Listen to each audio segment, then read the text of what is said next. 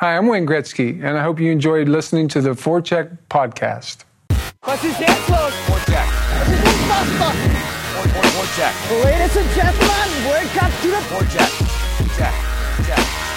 Check. Vor, Vorcheck. Im letzten Vorcheck-Podcast der Saison 2014-2015 gibt es noch einmal ausführlich Eishockey für die Ohren. Das heute unter anderem mit einem Experten-Doppelgespräch mit Sascha Tomanek und Klaus Dalpiatz, dem Meistermacher von Red Bull Salzburg Daniel Retuschny und seinem Trainerkollegen vom Nationalteam Reinhard Divis. Viel Spaß. Vor, vor, vor, vor, vor, vor. Vorcheck.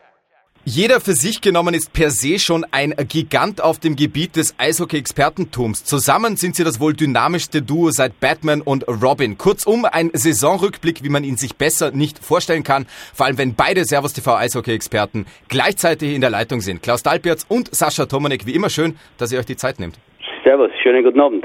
Schönen guten Abend. Ich glaube, wir haben jetzt beide gegrübelt, wer der Batman und wer der Robin ist. Ja. Na, wie hättest du die Rollenaufteilung denn gern, Sascha? ich halte mich da zurück. Solange ich irgendwie Catwoman oder irgend sowas einer von uns übernehmen muss, ist es mir egal. ja, da bin ich auch nicht so wählerisch. Die hohe Kunst der Diplomatie bei euch. Beiden, ja, wir haben euch in dem Podcast beide versammelt, um äh, gemeinsam dann auch mit äh, Gästen, die wir einspielen und zuspielen werden, ein bisschen auf die ähm, Saison zurückzublicken. Aber zuallererst Letzte Woche Saisonende am Mittwoch, lieber Klaus, kommt von Sascha Tomanek ein Mail vor Beginn der NHL-Playoffs zu einem kleinen redaktionsinternen Tippspiel, zu dem er aufrufen möchte. Du hast dann ähm, den Verlauf nur kurz quittiert mit Ich bin dann mal weg bis September. Gedenkst du die komplette Zeit bis dahin jetzt wirklich eisfrei zu gestalten? Oder einfach nur Nein. nicht so interessiert an den NHL-Playoffs? NHL bin ich nicht so drinnen, deswegen ist es zu aufwendig und außerdem ist das meistens äh, die Spiele nicht gerade meine Zeit, wo ich mh, zuschauen kann. Deswegen halte ich mich da ein bisschen raus aus der NHL und auch aus diesem Wettspiel. Sascha, für dich als Oilers-Fan in der Regular Season hat es eigentlich relativ wenig zu lachen gegeben und dann in der letzten Woche äh, dürftest du doch auf einmal recht positiv gestimmt worden sein, richtig? Das stimmt allerdings, ja. Letzten Samstag die Draft Lottery mit dem erneuten sehr, sehr glücklichen Ende für die Edmonton Oilers und einen, ja, wenn man den Experten in Nordamerika äh, trauen darf, ist der nächste Sidney Crosby unterwegs. Also ist es nicht nur ein, eine normale Nummer eins, der Conor McDavid, der da gezogen worden ist, sondern wirklich ein Franchise-Player, wie es ein Crosby, ein Lemieux oder auch ein Wayne Gretzky gewesen sind. Nachdem Wayne Gretzky ja seit Saisonbeginn diesen Podcast präsentiert, müssen wir ihn natürlich auch hier unterbringen. Er hat heute gesagt, ein Spieler wie dieser Conor McDavid ist seit 30 Jahren nicht mehr in die NHL gekommen. Also voll des Lobes ähm, von der höchsten Stelle. Wir sind da in jedem Fall gespannt, ob er diesen Vorschusslorbeeren auch äh, dann wirklich gerecht werden kann. Ein sehr lustiger Vorschlag, den ich im Zuge dieser Draft Lottery gelesen habe, weil ja vier der letzten sechs First Overall Draft Picks nach Edmonton gegangen sind, war, dass ein Team nie mehr als drei innerhalb von zehn Jahren haben sollte, weil konsequent schlecht sein nicht auch noch belohnt werden sollte. Wie stehst du dazu, Sascha? Ja, das ist jetzt, glaube ich, eher von der, von der Seite der Beleidigten und, und bei Edmonton ist ja da viel zusammengekommen, äh, dass es nicht funktioniert.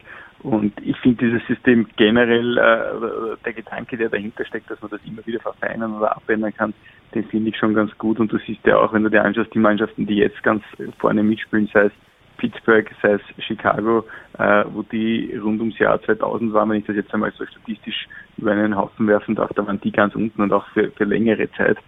Und äh, nur so kannst du dich dann vielleicht wieder konsolidieren und dann wieder nach oben drängen. Gegen Beispiel dafür sind die Detroit Red Wings, äh, die heuer zum 24. Mal, glaube ich, was hintereinander ins Playoff gekommen sind, wo sie dann so äh, T-Shirts verteilt haben äh, oder, oder so Sprüche verteilt haben. Wir sind länger dabei als so manche Franchise und das ist sogar schon in Richtung San Jose Sharks oder so gegangen, die jetzt doch schon äh, über 20 Jahre dabei sind. Und die müssen immer selber Spiele entwickeln und können dann nicht mitziehen. Aber das Wichtigste, der Hintergedanke ist einfach, dass die Liga ausgeglichen ist. Äh, wir hatten ja bei uns in der ersten Bank Eishockey-Liga, oder damals war es noch die Unica-Liga, ähnliche Überlegungen, dass die Mannschaft die letzte wird, im nächsten Jahr dann zum Beispiel einen Importspieler mehr einsetzen darf, als damals noch das äh, keine Punkteregel war, sondern das Reglement gesagt hat, es darf so und so viel Import- oder Transferkartenspieler geben. Also ich finde diese Gedanken generell gut und bei den Oilers ist es nicht so, dass sie, abs na, dass sie absichtlich schlecht spielen, sondern äh, ja, die sind halt einfach nicht gut genug, weil in den Jahren davor so eine Misswirtschaft äh, gebaut worden ist. Aber ich bin mir ganz sicher, wenn die noch ein, zwei gute Verteidiger holen können, sind die rund ums Jahr 2020 ein ganz heißer Anwärter auf den Cup. Glaube, wir belassen es bei diesem kurzen NHL-Exkurs, damit Klaus Dalpjatz auch endlich wieder äh, zu Wort kommt. Wir haben euch, wie gesagt, beide in den Podcast geholt, um ausführlich auf die äh, vor acht Tagen zu Ende gegangene Erste Bank Eishockey-Liga-Saison zurückzublicken. 360 Spiele sind über sieben Monate absolviert worden, lieber Klaus. Und was ist da so der Moment, der dir als erstes in den Gedanken kommen wird, wenn du an die Spielzeit 2014, 2015 zurückdenkst? Ja, wir haben ein geniales Winterklassik gesehen. In Klagenfurt haben die das optimal aufgezogen. Da sind alle Eishockey-Fans und auch darüber hinaus auf ihre Kosten gekommen und ich plädiere dafür, dass man sowas äh, generell in der Liga installiert, dass jedes Jahr ein Verein praktisch zum Zuge kommt oder zum Handkuss kommt und das organisieren muss, verpflichtend. Und wenn man das mit einer gewissen Vorlaufzeit hat, dann sollte das eigentlich für jeden machbar sein dein Wort diesbezüglich in Gottes Ohr. Apropos Gott, lieber Sascha, ähm, was wird bei dir von dieser Saison übrig bleiben? Ja, wenn wir es unterteilen, quasi was, was, was mein persönliches äh, Highlight in diesem Sinn gewesen ist, dann äh, bin ich da beim, beim, beim Klaus und sage auch für mich persönlich waren diese, diese zwei bis drei Tage rund um das Winterklassik, weil wir sind ja auch schon einen Tag vorher dort angereist und dann dieser ganze Samstag, äh, beginnend mit, dass wir dem Craig Ninos äh, schon bei den Proben am Vormittag zugesehen haben in einem leeren 30.000 Zuschauerstadion. Und wie sich das Ganze entwickelt hat, wie wir da intern im Team Spannung aufgebaut haben und dann für mich das krönende Highlight war eigentlich diese ewige Pause nach dem zweiten Drittel oder vor dem dritten Drittel, als äh, plötzlich äh, ja, grüne Flüssigkeit aus dem Eis ausgetreten ist und wir plötzlich alle aber sowas von improvisieren mussten und ja, auch am, am Ü-Wagen, äh, die Leute, glaube ich, einmal, du warst eh auch dabei, Martin, kurz nervös geworden sind. Und wir dann als Team, wir, äh, Moderatorin Konstanze Weiß, dann die Experten mit Marc, der auf dem Eis herumgefahren ist, mit Grüder, der dazwischen Interviews gemacht hat, äh, Basti und ich, die uns oben austoben durften und Gary und Klause, die unten Schmäh geführt haben. Also da diese Zeit zu überbrücken, das war für uns, die wir doch nicht alle jetzt äh, mit dem Fernsehen aufgewachsen sind, sondern da in den letzten Jahren erst reingewachsen sind, war das äh, eine extrem spannende und vor allem dann aber auch sehr spaßige Sache, weil wir einfach dann nur mehr wir selbst sein konnten und einfach uns wie ja, kleine dumme Eishockey-Spieler, Kinder wieder benehmen durften, so wie wir es halt äh, in unserer Eishockey-Karriere auch immer sein durften, was man normalerweise in den kurzen Einschaltzeiten, die wir im Fernsehen haben, nicht ist, wo wir versuchen, seriös rüberzukommen, zu analysieren. Und ja, da haben wir uns einfach gehen lassen dürfen und es hat vom Feedback her, glaube ich, allen sehr gut gefallen ein ganz klein wenig aus dem Ü-Wagen-Nähkästchen äh, zu plaudern. Nervosität war in dem Moment, als äh, ja, dieser Eisunfall war, absolut äh, keine vorhanden, sondern eher das völlig richtige Gespür dann auch, wie die Quoten später bestätigt haben, dass es sich um einen sehr eigenen, einzigartigen Moment handelt und wir doch auf Teufel komm raus hier live draufbleiben müssen. Wurde von den Zuschauern ähm, und vor allem auch in den sozialen Medien sehr, sehr honoriert. Klaus, war bei dir das Saisonhighlight auch der Winter Classic oder einfach nur als Event was Einzigartiges und das Saisonhighlight vielleicht doch woanders zu finden? Nein, das Sieg ist, wie mit Sascha, das war wirklich keine alltägliche Situation und das hat dann angefangen richtig Spaß zu machen, da diese Zeit zu überbrücken. Und wie er schon gesagt hat, das, wir sind das nicht so gewohnt, da im Fernsehen praktisch live drauf sein und äh, über sowas Unvorhergesehenes zu berichten, beziehungsweise die Zeit zu überbrücken. Das hat verdammt viel Spaß gemacht. Und abgesehen von dieser, von diesem Unfall am Eis, äh, war es auch ein, ein wirkliches Highlight. Solche Spiele, die bleiben in Erinnerung und wenn man einfach an eine Saison zurückdenkt, dann fällt einem das sofort wieder ein. Klaus, du hast in deiner Karriere einige Postseason in der Erste Bank Eishockey Liga selber gespielt als Experte, gleich viel logischerweise miterlebt wie der Sascha. War das die dominanteste Mannschaft, die du jemals in den Playoffs der Erste Bank Eishockey Liga gesehen hast? Eben diese Salzburger, die sich letzte Woche zum Meister gekrönt haben? Ja, eigentlich über die gesamte Saison. Die waren eine Klasse für sich. Äh, praktisch haben die ihr eigenes Ding äh, runtergespult und da hat keiner mithalten können, äh, nicht ansatzweise. Über die ganze Saison haben die nur ein kurzzeitiges Tief im November gehabt. Ansonsten waren die so souverän und wie es dann auch zum Schluss ist oft einmal so, wenn eine Mannschaft ganz souverän ist in der Regular Season, dass sie irgendwann einmal einen Einbruch haben oder in der Playoff nicht rund läuft. Aber die haben gerade in der Playoff dann nur mal draufgelegt und in der entscheidenden Phase, auch wie sie dann nochmal Spiele hinten waren, in aller Ruhe weitergespielt und die Spiele so souverän gedreht, als ob es das leichteste auf der Welt war, in Klagenfurt 3-0 aufzuholen. Und dann waren sie ja noch mit beteiligt an dem sensationellen Spiel in Villach, erst in der äh, 112. 106., 108. Minute den 112. Rekord Aber das aufzustellen checken wir und noch. typisch äh, auch wieder dann das entscheidende Tor zu machen aus einer ganz belanglosen Situation. Äh, aber das spricht eigentlich für die Mannschaft, für die Klasse. Und das war schon sehr beeindruckend und sowas habe ich in den letzten zwei Jahrzehnten eigentlich überhaupt noch nie erlebt. Sascha, ist Red Bull Salzburg für dich der verdienteste Meister, den du bisher gesehen hast? Ähm, ja, verdient, vor allem das Wort verdient ist, ist, ist schön, wenn man dann oft mit äh, äh, Kollegen des Fußballs irgendwie drüber sprechen und naja, bei euch ist es ja nur entscheidend, dass man quasi in der letzten Phase der Saison dann gut ist, das ist irgendwie ungerecht und, und siehe Klagenfurt vor zwei Jahren zum Beispiel, die keine so gute Regular Season gespielt haben, aber dann in den Playoffs fast so dominant waren, wie Salzburg jetzt war, wobei ich schon sagen muss, nur fast. Und bei Salzburg war einfach äh, alles dominant und damit äh, ist es aber sowas von verdient. Und, und ja, es ist ein, ein schmaler Grad für uns, dass wir diese Mannschaft einfach bewundern, wie die aufgespielt hat, mit welcher Lockerheit, mit welchem Selbstvertrauen. Und andererseits aber auch wieder, das muss ich schon dazu sagen, fast weinende Auge, dass es dadurch fast ein bisschen einseitig geworden ist. Aber umgekehrt, die Spiele, die wir übertragen haben, waren ja alle wieder total knapp. Also es war ja jetzt so gut wie kein Spiel, das irgendwie fad war, weil es vom Ausgang her ganz klar war. Und die haben eigentlich äh, so gut wie nie auch in den Playoffs, ich glaube, eine Partie gegen Villach war irgendwie relativ eindeutig zu Hause, Spiel, äh, Spiel 3. Aber ansonsten waren ja die, die Spiele selbst total ausgeglichen und waren ja super spannend. Aber äh, die waren schon sehr, sehr beeindruckend stark. Also wirklich äh, vom, vom, vom, vom Torhüter begonnen, der jetzt meines Erachtens aber dann gar nicht mehr so geprüft worden ist, bis äh, zum, zum, zum rechten Flügel der vierten Reihe. Also das, wenn sie jemand heuer verdient oder wenn sie jemand verdient hat, äh, dann war es Salzburg heuer. Wir wollen die Fans, die diesen Podcast hören, auch äh, gleich nicht mehr allzu lange auf die Folter spannen und dann recht rasch in das Interview mit dem Meistertrainer geben. Eine letzte Frage, weil das das dominierende Thema vor der Saison war. Die Vergrößerung der Angriffszonen, die Verschiebung der blauen Linien, ja, dass äh, das Offensivspiel beflügeln soll, befeuern soll und für mehr Treffer sorgen sollte. Ich fange bei dir an, Sascha, kurze Einschätzung. Ich habe nämlich in unserer ähm, Statistik oder von unserem äh, Statistikguru ausheben lassen, wie viele Tore heuer im Schnitt und im Vergleich zu den letzten fünf Saisonen gefallen sind, also die fünf Jahre, in denen Servus TV die Liga überträgt. Was glaubst du, wie viele Tore sind heuer im Schnitt gefallen? Wo reiht sich diese Saison im Vergleich zu den anderen fünf ein? Also ich habe keine Ahnung. Also ich glaube nicht, dass irgendwie jetzt viel mehr Tore gefallen sind. Ich schätze mal, dass das irgendwo mittendrin sein wird.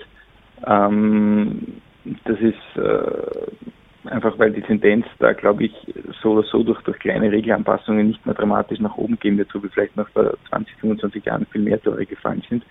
Äh, das glaube ich nicht. Aber das Offensivspiel an sich ist äh, gestärkt worden. Und äh, ich glaube schon, dass, dass, dass, äh, dass Powerplay-Spiele wieder, wenn ich mal im Drittel drinnen war, ein bisschen leichter zu gestalten waren. Aber du siehst es ja auch trotzdem jetzt, dass jeder Verteidiger, der nach dem Bulli die Scheibe bekommt, trotzdem sich so weit zurückfallen lässt, dass er wieder ganz bei der blauen Linie ist und, und da wieder auf Risiko geht und erst in letzter Sekunde dann die Scheibe wieder versucht tief zu spielen. Also ich finde schon, dass es fürs Powerplay, wenn ich es mal so, so anschaue, zumindest keine negativen, eher positive Auswirkungen gehabt hat. Aber statistisch, wo der einzureihen ist, keine Ahnung. Klaus, was ist dein vielleicht auch subjektives Empfinden? Sind heuer mehr Tore gefallen als die letzten Jahre weniger oder siehst du es ähnlich wie der Sascha, dass es in etwa mitten drinnen sich einordnet? Ich tippe mal, dass am, am, am zweitmeisten in den letzten fünf Jahren gefallen sind. Es hat eine Saison gegeben, letztes Jahr oder vor zwei Jahren, wo mehr gefallen sind, glaube ich. Aber wissen du es auch nicht. Und bin auch der gleichen Meinung wie der Sascha, dass man eben durch diese Zurückversetzung der blauen Linie speziell die Verteidiger im Powerplay das Ganze ein bisschen beruhigen können, ein bisschen mehr Zeit haben, dieses Powerplay aufzuziehen und das Mitteldrittel ist ein bisschen schneller äh, überbrückt worden. Deswegen kann ich mir gut vorstellen, durchaus vorstellen, dass die Zeit im Angriff von den Akteuren am Eis äh, wesentlich größer oder länger war und dadurch äh, sich vielleicht auch mehr Chancen ergeben haben. Und der Grund, warum heuer in der Liga wahrscheinlich nicht die meisten Tore waren, war nicht der, weil äh, das äh, Veränderung mit der Eisfläche war, sondern weil einfach die Liga allgemein äh, stärker geworden ist. Das heißt, die schwächeren Mannschaften, die äh, Ljubljana, Innsbruck und Dornbirn, sind bei weitem nicht mehr so ein Kanonenfutter, wie sie in vergangenen Jahren waren, wie sie das erste Mal dabei waren. Äh, Innsbruck ist ganz, ganz selten unter die Räder gekommen, so mit, mit sechs, sieben Toren Unterschied.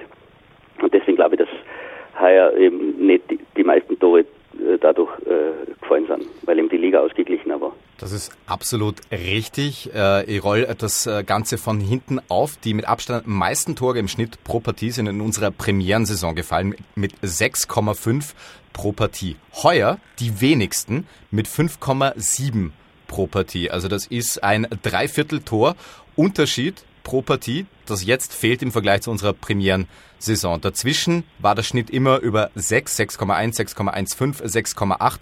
Heuer also mit Abstand am wenigsten und das, wo irgendwie alle Hockey-Apokalyptiker das äh, Ende des äh, Verteidigungsspiels irgendwie ja, herbeibeschworen haben. Das ist es nicht geworden. Im Gegenteil, die wenigsten Tore bisher, aber trotzdem sehr, sehr viele attraktive Hockeyspiele. Und der Mann, dessen Mannschaft uns sehr, sehr viele dieser attraktiven Spiele ähm, feilgeboten hat, der kommt jetzt im Interview Red Bull Salzburg Meistertrainer und ÖHV-Nationalteamtrainer Daniel Ratuschny im Vorcheck Podcast.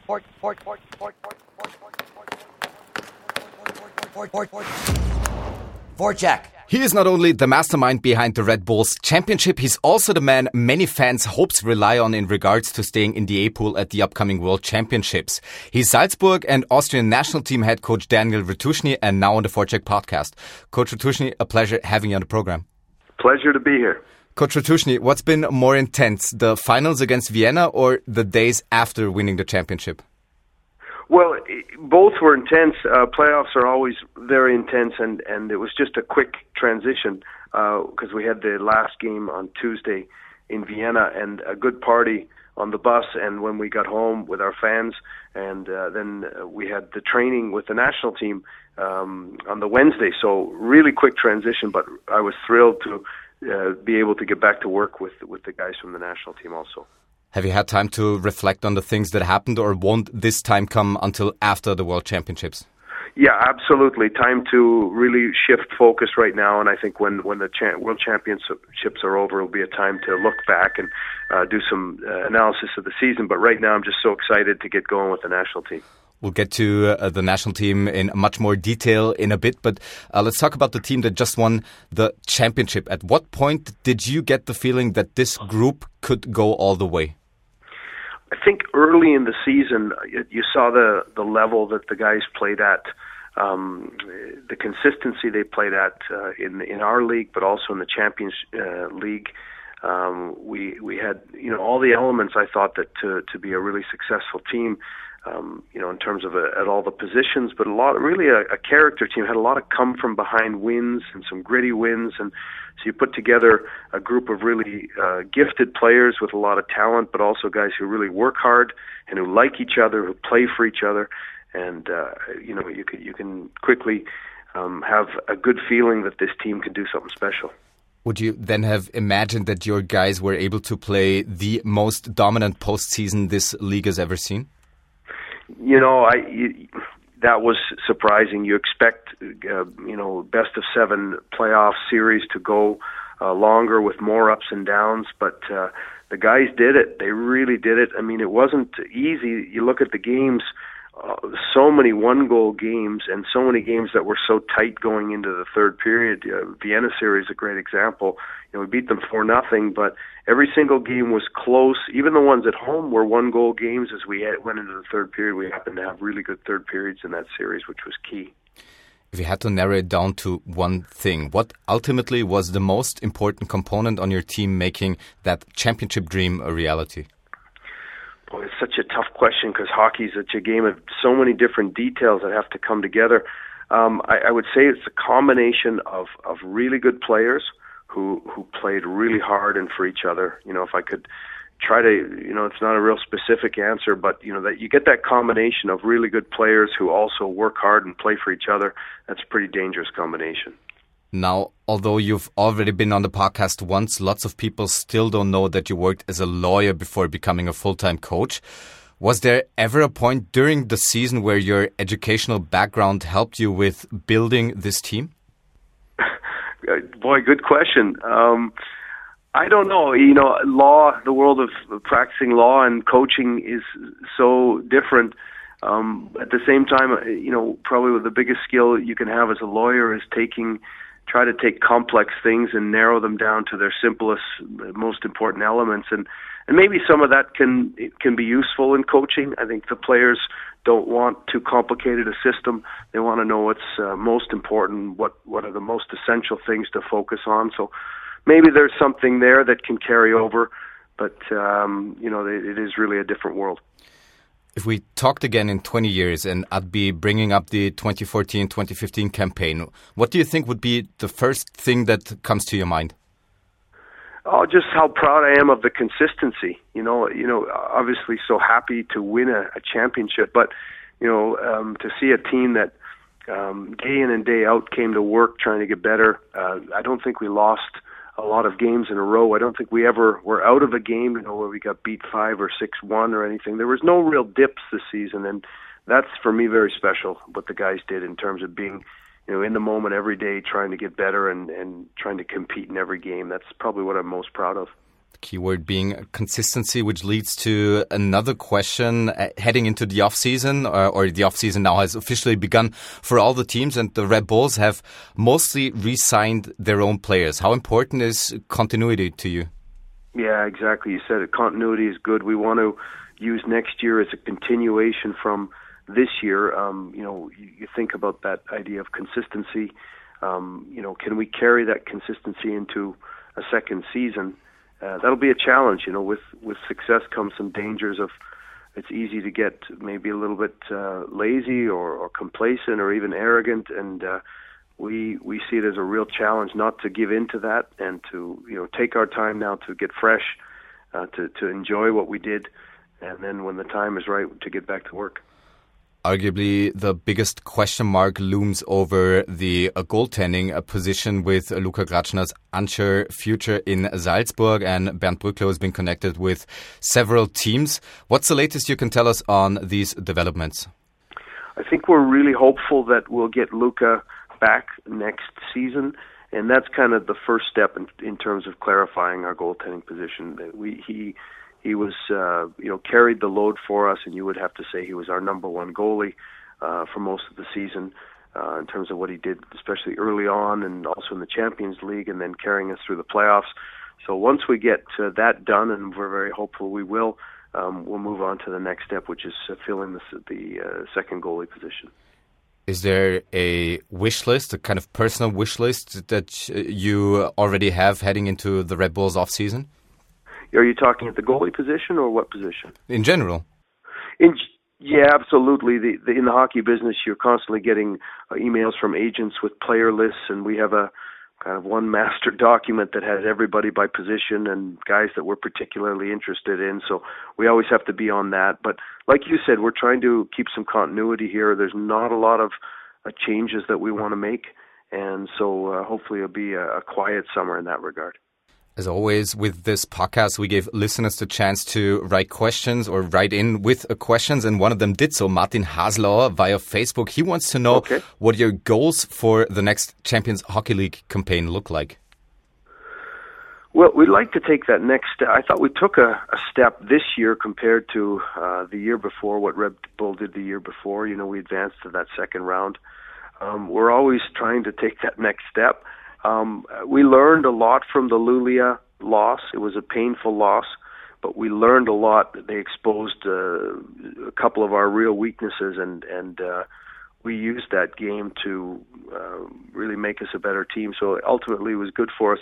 Our goal would probably be to do what we did last year, but to get over that hump, try to get over that uh, that next round, and see if we can get into that final eight. So hopefully Martin Haslauer's question has been answered to his satisfaction. One last question regarding the Red Bulls, and then we'll talk about the national team.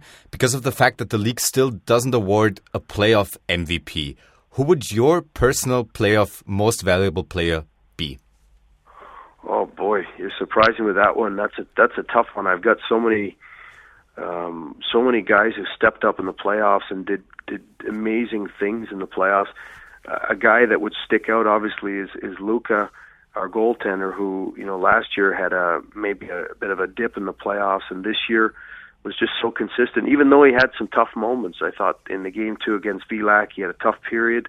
Um, he also had a tough game too, I think, against Klagenfurt in, Klag- in Klagenfurt.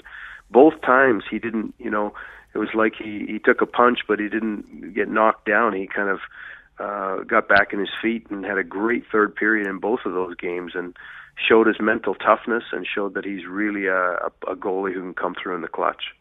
Just one promotional aspect of this podcast. I asked our experts, uh, our Service TV experts, to vote their playoff MVPs one, two, three, and their playoff MVP, combined, of course, will be revealed later on in the program. I'll make sure to get it to you tomorrow.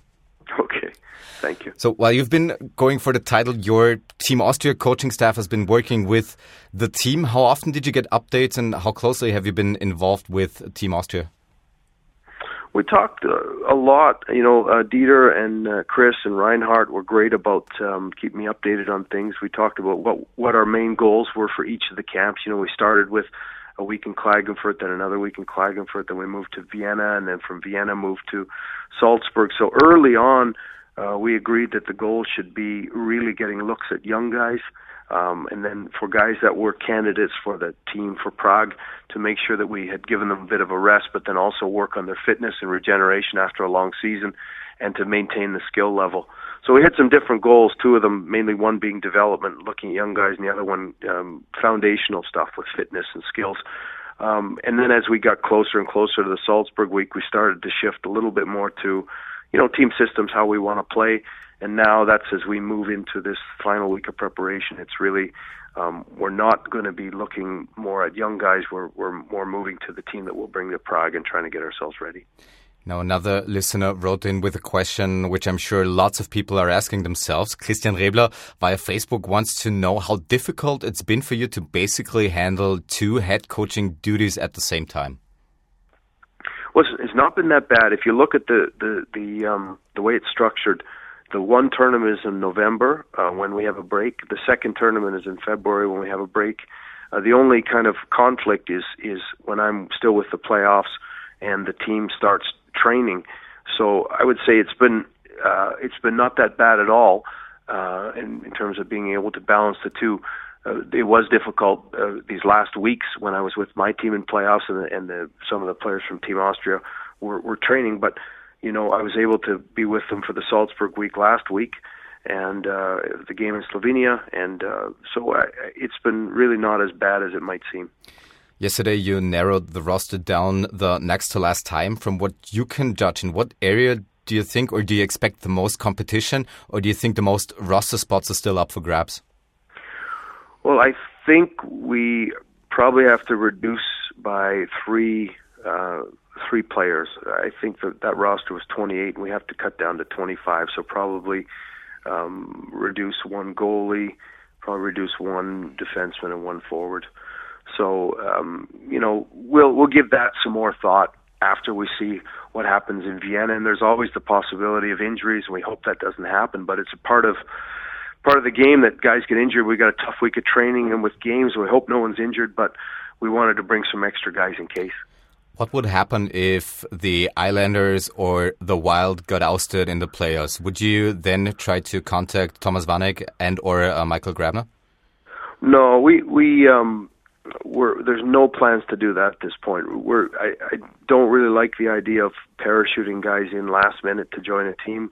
Um, even though we don't have a lot of time to build our team, we're still trying to build a team um, by working with them for through a process of trying to get to know how each other plays, trying to get to know how we want to play as a group. So right now, there's no plan to contact them and bring them in. Um, if we were to have, you know, a, a rash of injury problems or something unexpected happens, we, we might look at that possibility. Or right now, we don't plan to bring them in. And as of right now, both are involved in a tight series so far. And of course, from an Austrian point of view, we hope that they advance to give us more NHL playoff hockey with Austrian uh, exports, obviously. But uh, those two exhibition games uh, that are left heading uh, to Prague, they are against Team Canada and Team USA, both taking place in Vienna. You already mentioned them. What do you want to see in those two uh, exhibition games against those two hockey powerhouses? Well, for, yeah. First of all, you said the powerhouses, and we're we're so uh, fortunate to be able to play against good teams that I think can only can only make you better when you play against good competition. And so we're lucky that we get this opportunity to play against two good teams. Um, what am I looking for is is really high tempo that we we show uh, together as a group that we know um, how we want to play, that we we show that we have a, a basic structure of how we want to play. But you know, we're really not looking to play uh, the most uh, um, clever or complicated system. We, we're trying to do so, a real simple structure because I think we don't have a lot of time to learn the intricacies of a, of a complex way to play. So if we can just get the basics down, how we want to forecheck, what do we do want to do in the penalty kill? How do we want to play in our defensive zone? How do we want to break out with the, with the puck? What are the principles of our power play? Just the real nuts and bolts basics. If we can get that um, rolling in those two games, and that'll be a good result course, those two games can be seen live on laola1.tv. Also with our expert Sasha Tomanek doing the analysis. But what's been causing a minor stir with the national team is that Matthias Lange, um, the goaltender from Iserlohn, who enjoyed a fine season in the DEL, wasn't on the original selection. Now it's been a he said, they said thing that people still haven't got uh, or didn't really understand. Could you, as the national team head coach, shed some light on how things went down, why he wasn't on the selection? Yeah, that's really not overly complicated. Uh, we had a series of conversations uh, with Matthias. I had uh, a couple of talks with him, at least, maybe a third. Um, I think he spoke with Reinhard, um, with uh, Florian, our manager, and it was really uh, um, a feeling that after those talks that um, it, the timing wasn't right to bring Matthias with us to Prague. Um, that for this World Championships, um, we wanted to, to go forward without him as part of our group. Um, and uh, I won't get into why the timing might not be right uh, for him, but uh, it was nothing more complicated than that. As I told Matthias, um, even though we're not going to work together on this one, um, hopefully we'll get a chance to work together in the future. He's a very good goalie and I think he's got a lot of years ahead of him where he could help the national team. All right, we'll leave it at that. For you personally, it's going to be the first major national team event as a coach, and knowing you, you probably want to head into the tournament prepared the best way possible. How have you tried to prepare yourself for uh, also the mental drain of such a tournament? I think you got to take it day by day.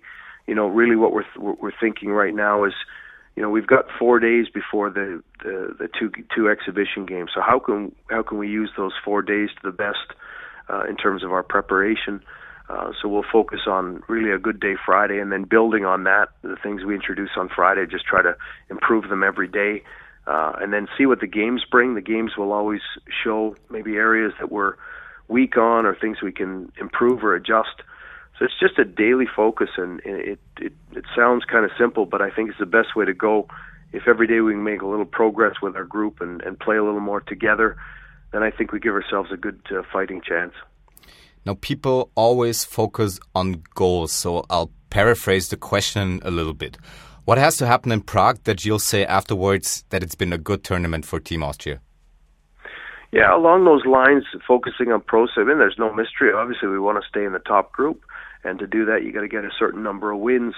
But we're not going to at least I'm not going to spend my time doing calculations of what has to happen and what how many games we have to win. I really think our energy is best spent focusing on like I said um, having a good practice on Friday make sure that everyone's on the same page and how we want to play practicing at a really really high tempo making sure that we're executing at a high tempo. You know when we play those good teams the game doesn't change so much. It's just that the game's played at a, a higher level. Things happen quicker. So I think the tempo of our practices need to be really high so that the guys aren't surprised when we go into that first game against uh, Switzerland, which is a high tempo team itself, and the next day, Sweden.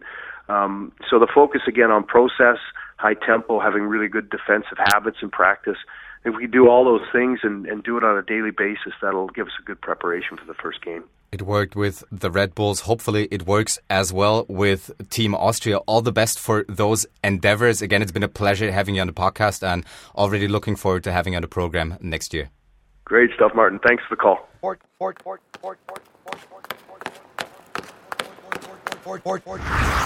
Forecheck. Gut, Daniel Rotuschny hat es ganz am Ende also angesprochen, man fährt natürlich nach Prag mit dem Ziel, die Klasse zu halten. Aber Sascha, wie realistisch glaubst du, ist dieses Unterfangen in dieser Gruppe?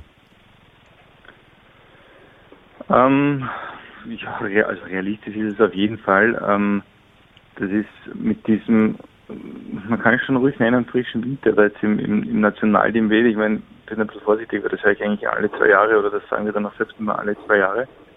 Aber was mir gefällt, ist nicht dieses krampfhafte Umschwenken quasi, wir steigen mit der zweiten Garnitur äh, immer auf und dann, äh, wenn wir im Konzert der Großen wieder dabei sind, dann reaktivieren wir wieder alle äh, älteren, routinierteren Spieler, sondern dass äh, Retuschen im Großen und Ganzen äh, den Weg durchzieht, den äh, schon wie Virus letztes Jahr mit dem Umbruch nach Olympia begonnen hat.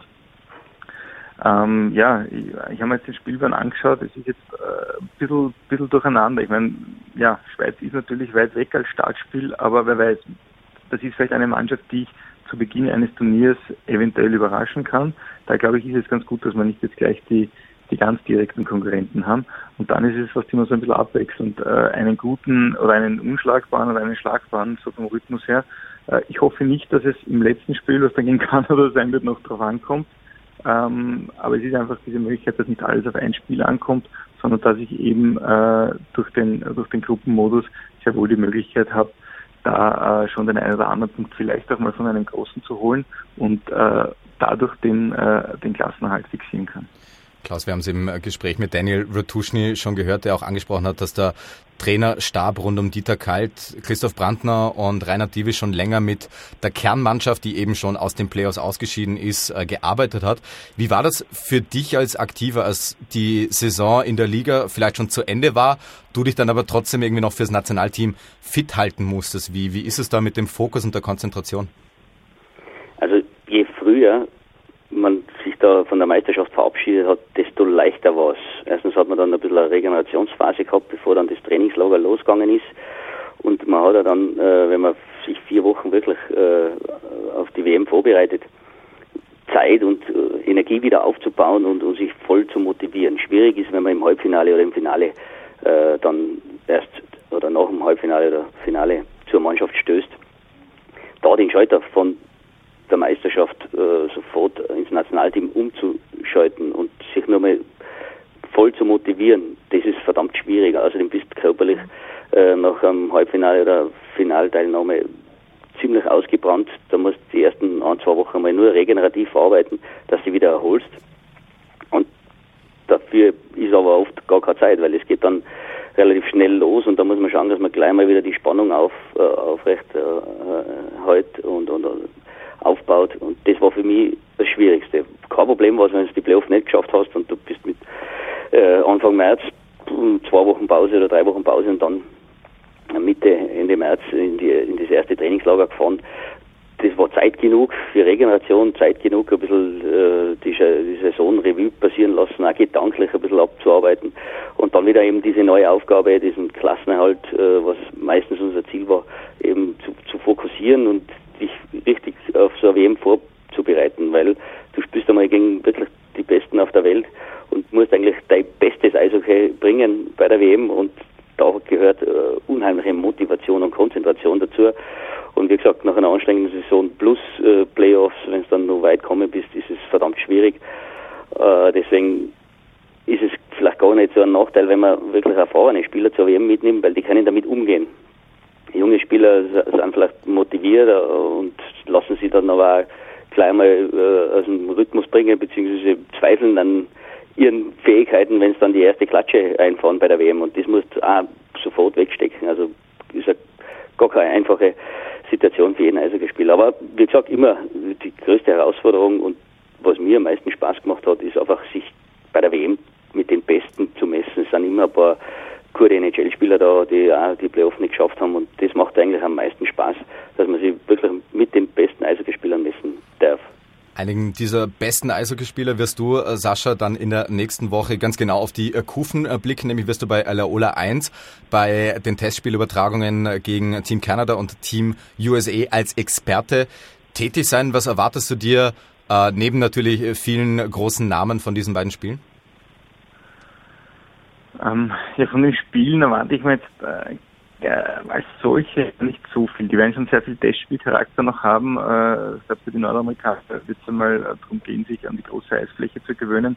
Da ist äh, der eine oder andere dabei, der noch nie auf so riesigem Eis gespielt hat. Und äh, die kommen ja, die Amerikaner, glaube ich, kommen Sonntagvormittag erst in Wien an. Die haben dann Sonntagnachmittag die erste Trainingseinheit.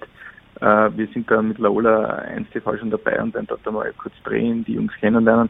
Äh, für mich ist es einfach da, also da bin ich jetzt echt ein bisschen Celebrity geil, dass ich sage, dass ich dann Leuten wie einem Jack Eichel mal live zuschauen kann.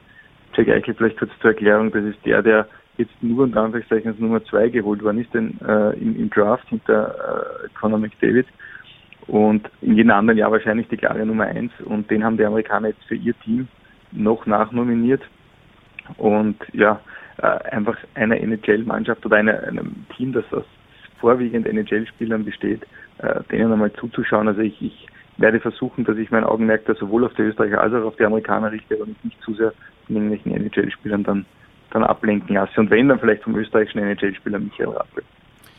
Eines der Hauptaugenmerke seit geraumer Zeit, seit der Umstrukturierung, liegt logischerweise auch am Coaching-Staff neu des ÖEHV-Nationalteams mit Ratuschny, Kalt, Brandner und Reinhard Divis, den du, Klaus, natürlich sehr gut kennst, weil er lange Jahre dein Teamkollege war, mit dem du, lieber Sascha, sehr, sehr gut befreundet bist, den wir auch in Kürze hören werden. Er in jedem Fall seit geraumer Zeit der Torwarttrainer des Nationalteams.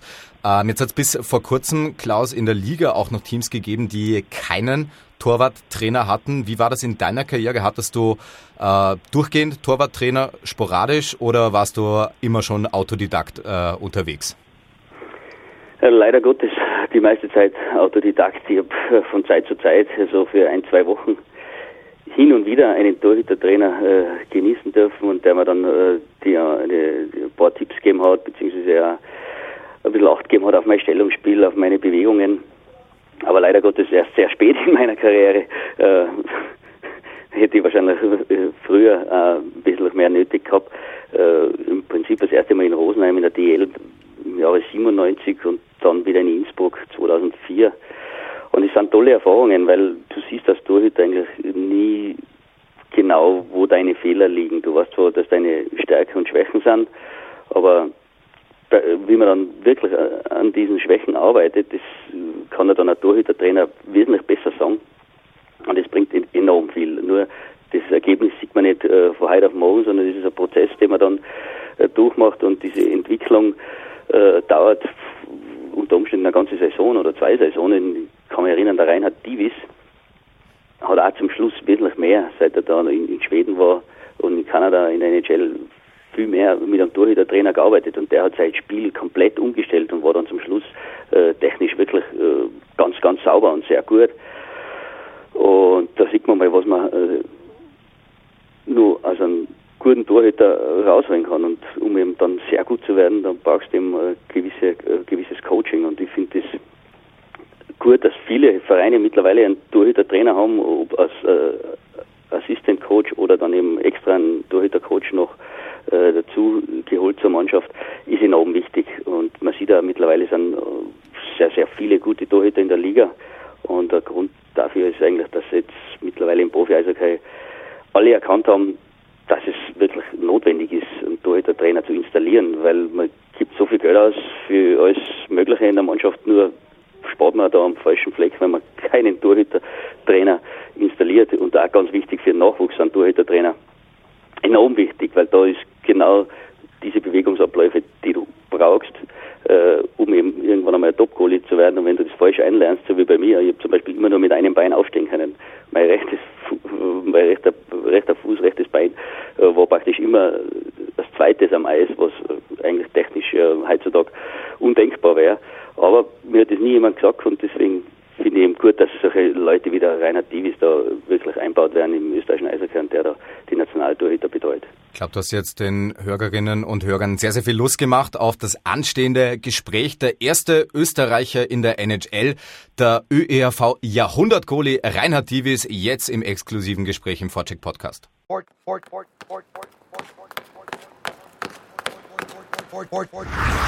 Vorcheck. Auch er blickt auf eine bewegte Saison zurück und bereitet sich aktuell auf eine hoffentlich erfolgreiche Weltmeisterschaft mit Team Austria vor. Er ist der ÖERV Jahrhundert-Goalie und zum zweiten Mal im Vorcheck-Podcast zu Gast. Rainer Divis, immer wieder ein Vergnügen, dich an dieser Stelle begrüßen zu dürfen. Ja, danke. Es freut mich sehr, wieder eingeladen worden zu sein. Sehr schöne Formulierung, auch äh, grammatikalisch äh, völlig korrekt. Ähm, kommen wir zu etwas zurückliegendem, äh, lieber Reinhard. Die Finalserie zwischen Red Bull Salzburg und den UPC Werner Capitals, die ist jetzt heute stand Mittwochabend acht Tage her. Wie hast du die vier Spiele zwischen den beiden Mannschaften mitverfolgt? Ja, meiner Meinung nach hat es keine Überraschung gegeben. Wenn man die ganze Saison rückblickend betrachtet, war Salzburg die mit Abstand stärkste Mannschaft und ist verdient Meister geworden. Auch die Art und Weise, wie sie Meister geworden sind, war, war hochverdient und ich glaube auch für, für keinen, der beim Eishockey irgendwie Ahnung hat, eine Überraschung. Du warst ja selber Teil einiger sehr talentierter Salzburger Meistermannschaften, nämlich deren vier. Wo würdest du diese Meistermannschaft von heuer im Vergleich zu den bisherigen vier Salzburger Meistermannschaften einordnen? Da tue ich mir ein bisschen schwer, das einzuordnen. Da habe ich sie zu wenig spielen, spielen sehen. Aber äh, ich, ich meine, sie, sie waren die ganze, die ganze Saison über an der Spitze oder, oder bei der Spitze dabei, haben, haben die Zwischenrunde dominiert, haben das Playoff dominiert. Äh, es ist zweifelsohne eine, eine außergewöhnliche Mannschaft, aber aber wo sie eingereiht werden sollen, das, das lasse ich euch über, das hat ihr Spezialisten. Alles klar, werde dann gleich äh, Sascha Tomanek und äh, Klaus Dalpiatz übergeben, quasi Voulez äh, diese Frage. Wenn du jetzt aber persönlich auf die Saison 2014, 2015 zurückblickst, also quasi noch ohne Großereignis der Nationalmannschaft, was wird dir davon in Erinnerung bleiben? Von der, von der Meisterschaft jetzt? Genau.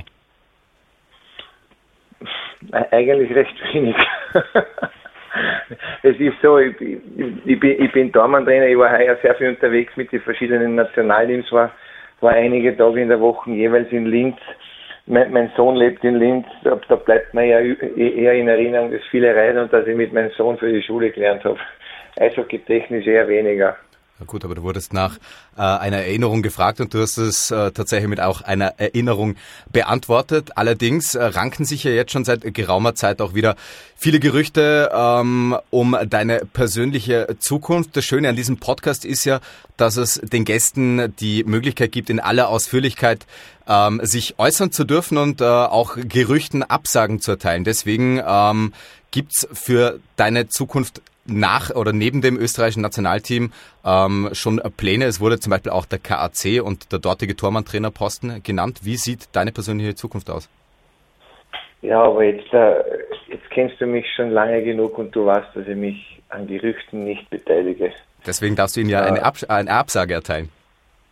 Ja, aber nein, ich, ich, ich sehe keinen Grund, dass ich mich für irgendwas rechtfertigen muss oder irgendwelche Gerüchte bestätigen, die den nie irgendwer bestätigt hat oder also der, von der öffentlichen Seite oder den nie irgendwer in, ins Gespräch gebracht hat. Wenn ich mich da zu allen äußern würde, was, was in der Öffentlichkeit oder in den Medien äh, kolportiert wird, äh, komme ich, komm ich überhaupt nicht zur Ruhe und darum werde ich das auch so beibehalten. Ich versuche noch ein letztes Mal auf etwas andere Art und Weise. Wird man dich oder ist es realistisch, dass man dich nächstes Jahr als äh, Torwarttrainer in der Erste Bank Eishockey-Liga sehen wird?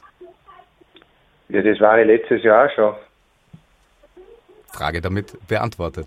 Wo ist wahrscheinlich noch nicht äh, ganz bestimmt, aber da lassen wir uns einfach überraschen. Eine andere Frage, ähm, die natürlich auch habe angesichts der gerade laufenden NHL-Playoffs. Ähm, eines deiner Ex-Teams oder dein NHL-Ex-Team, die St. Louis Blues, spielen ja dort gerade gegen die Minnesota Wild und Thomas Wanek. Hast du bei deinem wahrscheinlich pickepacke vollen Terminkalender überhaupt die Zeit, die NHL zu verfolgen? Doch, doch, ich schaue immer noch ich schaue immer noch gern, wie, wie die St. Louis Blues spielen. Ich schaue natürlich die Mannschaften von den Österreichern an. Und äh, als Kind war meine Lieblingsmannschaft die Chicago Blackhawks und da habe ich mir auch heute Nacht wieder das, das Spiel gegen, die, gegen Nashville angeschaut. Das bedeutet, du bist auch bis zum bitteren Ende, bis zur dritten Overtime dann wach geblieben und hast vor dem äh, TV mitgezittert. Na, mitzittern tue ich nicht mehr, aber, aber in, in Chicago ist ja mein, mein ehemaliger Trainer von St. Louis Head Coach und natürlich sind dann meine Sympathien eher für, für Chicago. Gibt es noch einen Bezug zu den St. Louis Blues oder hat sich das äh, in den bald zehn Jahren ähm, doch ergeben? Oder hat sich da einfach zu viel verändert?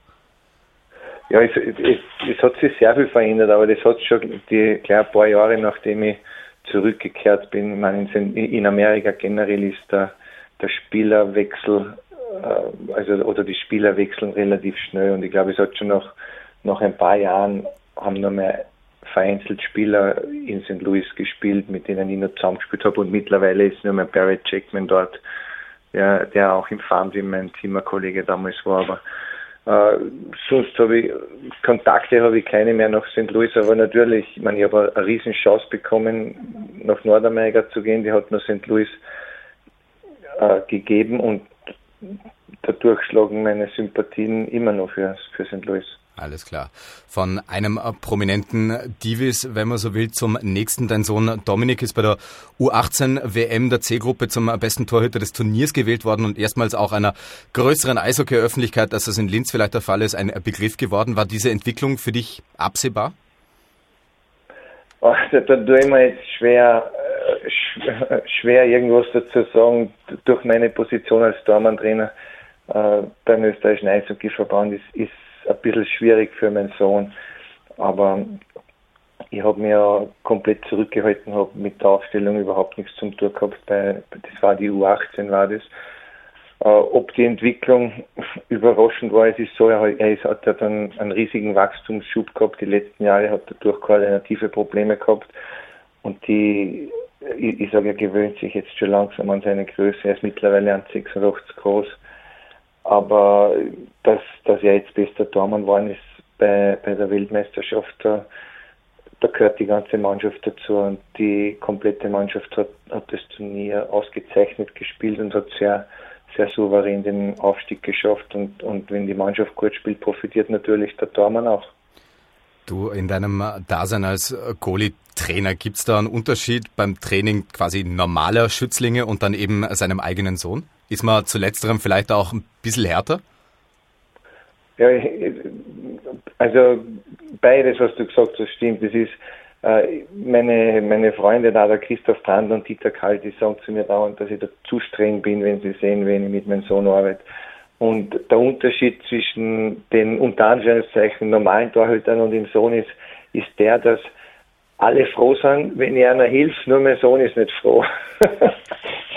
wenn halt der Papa zum Sohn was sagt, wird immer, wird immer gegen geredet und äh, es ist halt schwer, du bist halt immer der Papa und nicht der Trainer. Und wenn, wenn ein normaler Trainer was sagt, wird das gemacht und wenn es der Papa sagt, versucht man immer ein bisschen gegen einen eigenen Vater anzukämpfen. Aber ich glaube, das, das, das kennt, die Situation kennt jeder Vater.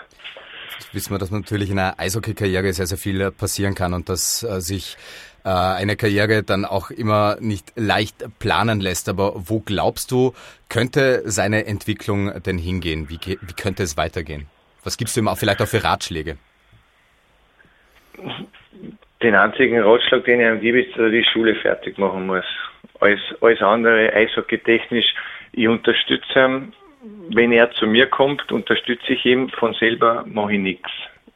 Also ich, ich habe das zu ihm selber gesagt, er hat er hat erst Eishockey spielen begonnen, nachdem er mich gefragt hat. Ich habe nicht zu ihm gesagt, komm, gehen wir mal Eislaufen. Ich bin von meinem Vater selber nie zu irgendwas trinkt worden. Er hat uns unterstützt, das mache ich mit meinem Sohn auch, aber ich warte, bis er zu mir kommt. Er muss nicht Eishockey spielen, weil ich Eishockey spiele, aber in den letzten zwei, zwei Jahren nimmt er sehr ernst, er trainiert da sehr viel aber wenn ich ganz ehrlich bin, für mich ist das Wichtigste, dass er in der Schule, dass er den Schulabschluss hat. Und was er nachher macht, das, das kann er dann selber entscheiden und dann hilfe er ihm natürlich. Aber bis der Schulabschluss gemacht wird, bestimmt nur ich, wie oft er trainiert. Sehr, sehr weise und äh, wahrscheinlich auch nicht alltägliche Worte in äh, diesem Metier. Umso schöner, die hier im Podcast dann auch haben zu dürfen. Hoffentlich auch schön werden die äh, kommenden Wochen für die österreichische Nationalmannschaft, wo du ja auch prominent mit beteiligt bist im Trainerstab mit Christoph Brandner, Dieter Kalt und Daniel Retuschny, du eben die Torhüter über hast. Wie sieht jetzt für dich der Fahrplan mit der Nationalmannschaft aus?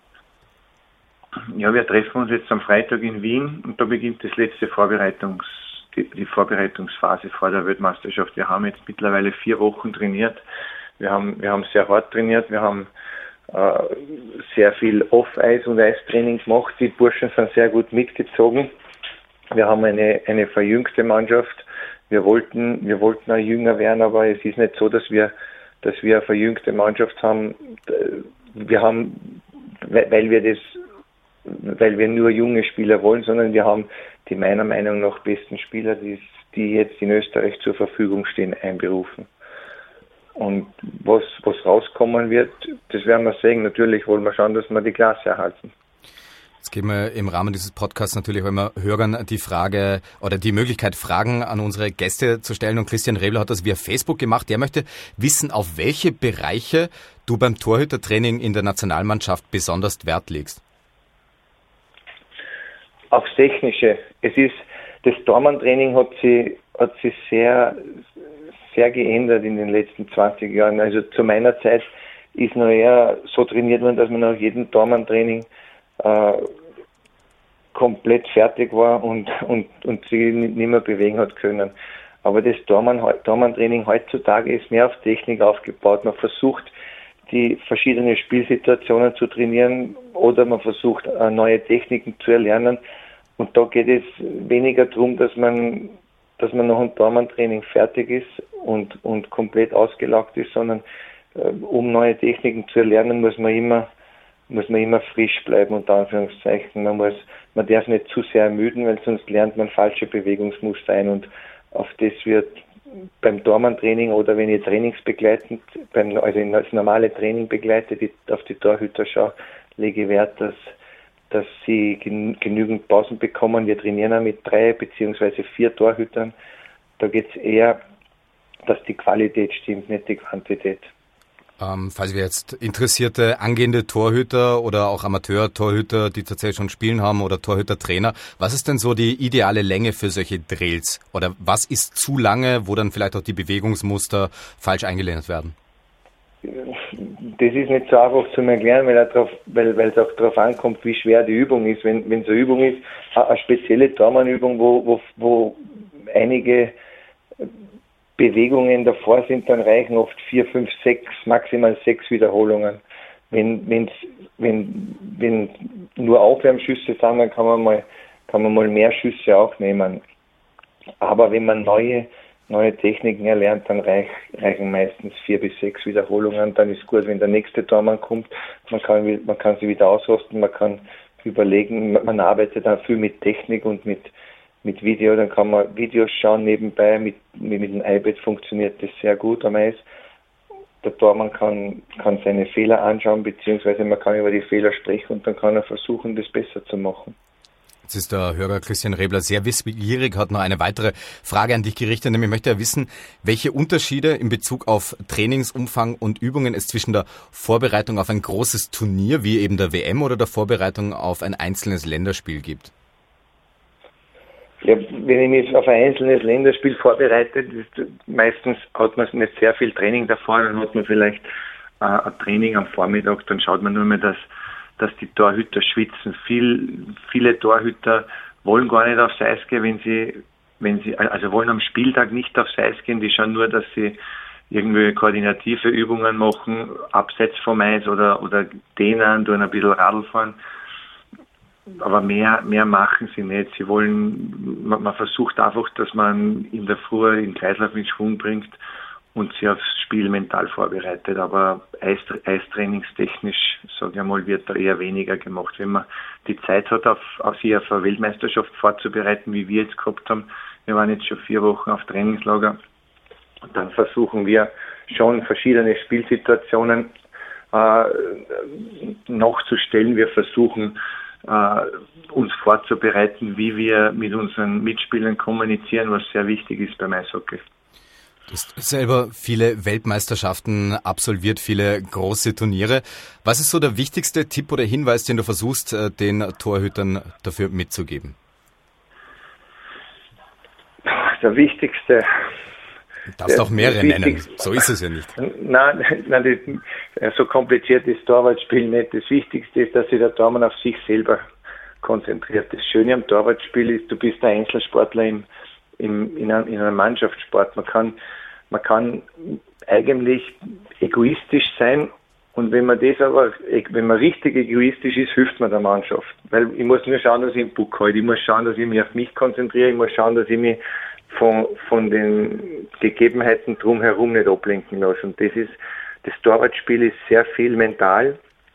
Es spielt sich sehr viel im Kopf ab und wenn, wenn, wenn das der Torhüter zu regeln bekommt, dann hat er sehr, sehr gute Chancen, dass er erfolgreich ist. Talent auf dem Niveau haben viele.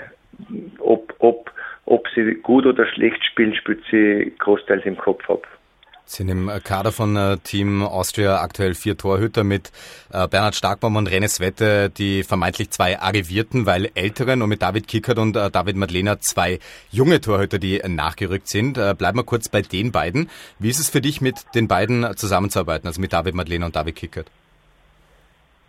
Genauso wie mit den anderen zwar. Es, es, ziehen, es ziehen alle voll mit beim Training.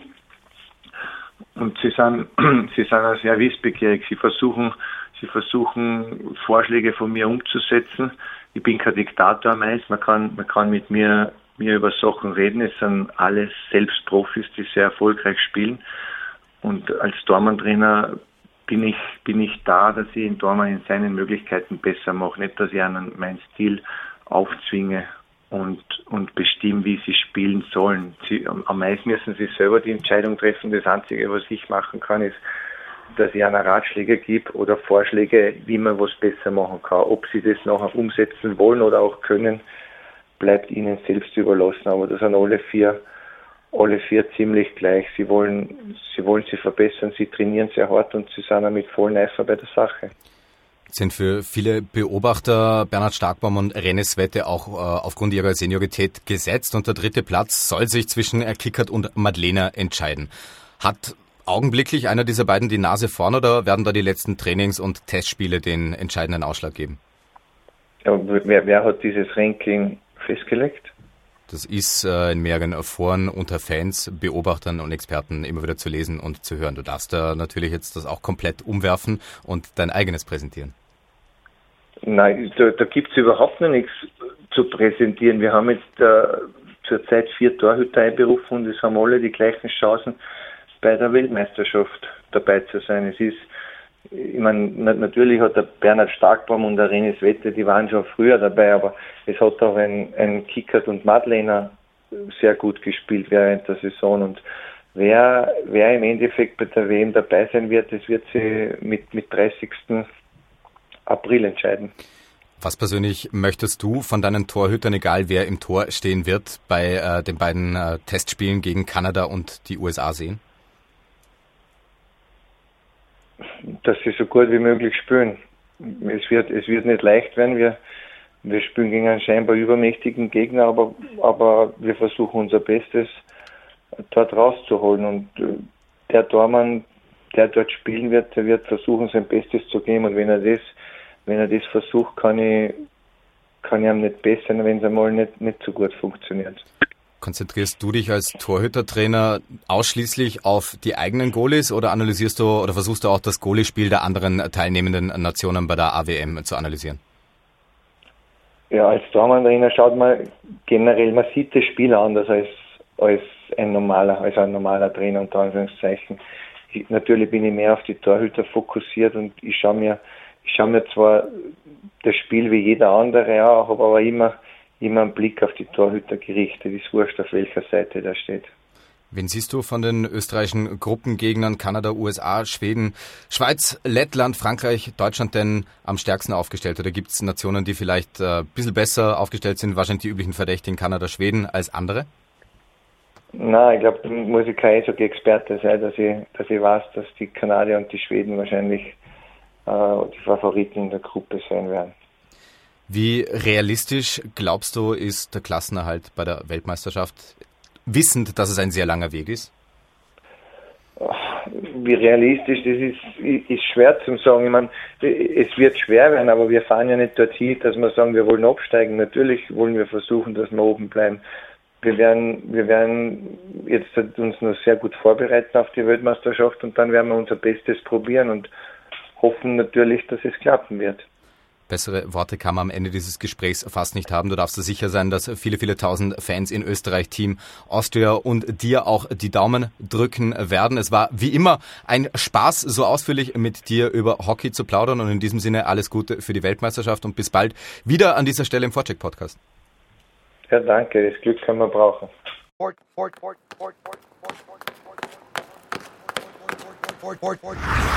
Vorcheck. Gut, Klaus, Reinhard Divis hat es angesprochen, wie er mit den jungen Goalies oder generell mit den Goalies im Nationalteam trainiert, nämlich mit iPad und dann sofort nach den Wiederholungen hingehen und die Übungen gemeinsam anschauen und durchgehen. Wo könntest du heute sein, wenn du das damals gehabt hättest? NHL Stanley Cup Winning Goaltender? Na, auf keinen Fall. Ich, ich hoffe, dass ich dann auch da bei dir im Podcast sitzen würde. Was anderes könnte man oder was Besseres könnte ich mir nicht vorstellen. Ich sage mal, äh, für meine Statur und für mein Talent habe ich doch äh, schon relativ viel ausgeholt. Ich sage aber, es ist fast ein Wunder, dass ich doch 21 Jahre lang dann aktiv als Eishockey-Profi tätig war. Im Großen und Ganzen muss man zufrieden sein. Ich hätte vielleicht länger in der DL bestehen können mit einem guten Torhüter-Trainer in frühen Jahren, aber äh, im Nachhinein weiß man vieles besser, aber man hätte es auch schlechter machen können. Sascha, was immer noch ein bisschen äh, zu wenig Erwähnung erfährt, ist dieser österreichische Unterbau, also unter dem Headcoach im Nationalteam. Wie wichtig sind diese Brandner Kalts, Divisse tatsächlich äh, auch für die Entwicklung, für die weitere Entwicklung des Nationalteams?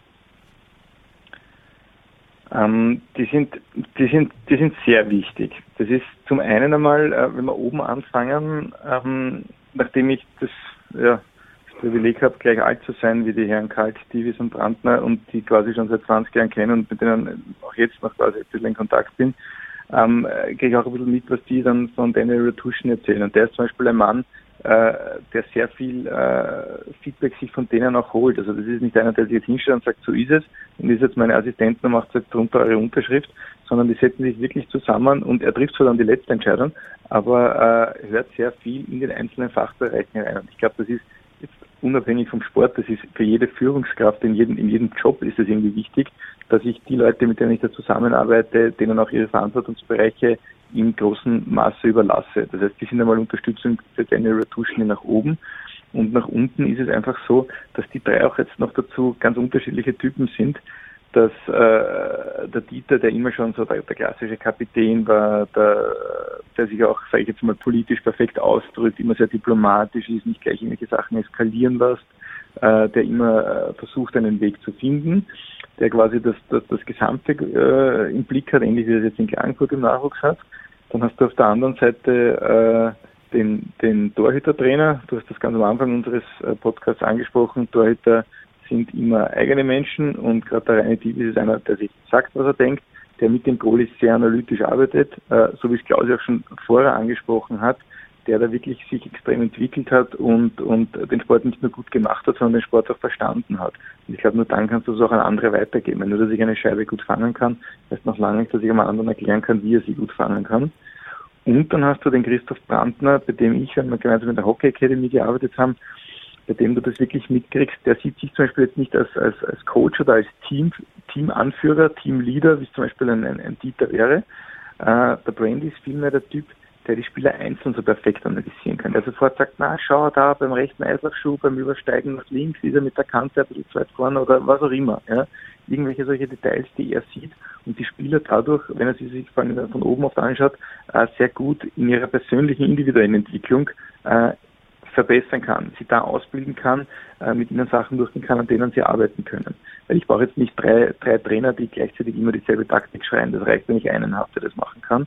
Und durch ihre unterschiedlichen Stärken, glaube ich, und noch dazu jetzt äh, durch die positiven Charaktere, die alle drei sind, sind sie, glaube ich, da für Retuschen und den Verband äh, wirklich ein Glücksgriff. Okay, aber am Anfang euch beide als Batman und Robin bezeichnet. Vielleicht äh, kommen wir ja hier bei den dreien mit dem Trio Tick, Trick und Track unter. Ich lasse es jetzt einfach mal dahingestellt und versuche dann auch was wieder... Was ich noch dazu sagen wollte, ist, was, was bei den dreien unheimlich äh, wichtig ist, auch für den Raduschny. So eine Weltmeisterschaft, die findet ja nur in diesen drei Wochen oder zweieinhalb Wochen statt. Und Dan Raduschny hat da auch noch keine Erfahrung als Nationalteamcoach. Und diese drei haben wahrscheinlich zusammen 30 äh, AWMs plus äh, Olympische Spiele. Und diesen Erfahrungswert, den die, mitzubringen und in die Mannschaft einzubauen. Und den Raduschny, glaube ich, ist so clever und so gescheit, dass er sich da auch diese, diese Erfahrungen, die man während der WM äh, gemacht hat, einholt. Wie trainiert man, wie, wie intensiv mache ich das Training, wie, wie gehe ich mit Niederlagen um. Äh, da hat er drei perfekte Ratgeber, die einem da auch die Tipps geben, wie man mit der Mannschaft äh, agiert, äh, in speziellen äh, Situationen, wenn es wirklich darauf ankommt, äh, jetzt das Spiel zu gewinnen, wenn es um einen Abstieg geht, äh, da hat er eigentlich, äh, kann er aus dem Vollen schöpfen und diesen Erfahrungspotenzial der drei Assistenten ist enorm und ich glaube, dass, dass, die drei wirklich dem Tenor Duschny weiterhelfen bei der WM. Das Tolle ist durch deine Intervention habe ich gar nicht erst versuchen müssen, noch einen... Man muss sagen, der Klaus hat völlig recht. Drei können ihm sagen, wie das ist, bei großen Turnieren mit Niederlagen umzugehen. Weil, weil das ja, wenn man das jetzt sarkastisch betrachtet... Weil sie oft genug verloren haben? Großen und Ganzen immer, immer machen musste und dann meistens auf ein, zwei entscheidende Spiele alles rausgelaufen ist. Äh, umgekehrt Ender Duschny äh, mit Kanada... Äh, man war es 94 oder 92 recht erfolgreich war. Also der ist ja das, das Verlieren dort gar nicht so gewohnt bei großen Turnieren. Das Gute an euren Interventionen ist ja, dass ihr mal jetzt gar nicht erst überlegen haben müssen, wie jetzt den Bogen von Tick, Trick und Track ähm, zu einer anderen wichtigen großen äh, Thematik äh, schlage. Sascha, du hast vorher Reinhard Divis angesprochen, der den Sport verstanden hat. Den Sport verstehen ist gut und recht, aber im Sport muss man nicht alles verstehen und das hat mich dazu gebracht, im Eishockeysport äh, in äh, hiesigen Breitengraden zu hinterfragen, warum wir denn immer noch keinen Playoff-MVP haben und küren. Sascha, hast du eine Erklärung dafür? Mm, naja, direkte Erklärung eigentlich nicht. Einfach, dass es halt in Österreich, dass alles ein bisschen, ein bisschen länger dauert und in dem Sinne jetzt Österreich in der ersten Bank Eishockey-Liga, ähm, bis wir gewisse Sachen annehmen. Es gibt ja auch noch nicht so lange einen MVP an sich. Wobei ich da jetzt, muss ich gestehen, keine Jahreszahl nehmen kann, aber so zu meiner Zeit ist sowas noch nicht gekürt worden ähm, ja, vielleicht durch medialen Druck, dass man sich das einmal überlegt und äh, dafür dann ein, eine eigene Trophy äh, übergeben würde. Es wäre auf jeden Fall wünschenswert, vor allem wenn wir immer so abkapseln und sagen, äh, Playoffs ist ja doch quasi ein eigenes Turnier dann nach der Regular Season, dann würde es sich schon verdienen, da äh, jemanden speziell auszuzeichnen. Aus diesem Anlass ging unter der Woche der Aufruf an unsere vier Servus TV Experten, denn es wird etwas neu eingeführt hier im Podcast. Wir präsentieren die Brabant Dalpiaz Tomanek Wenner Playoff Most Valuable Player Trophy.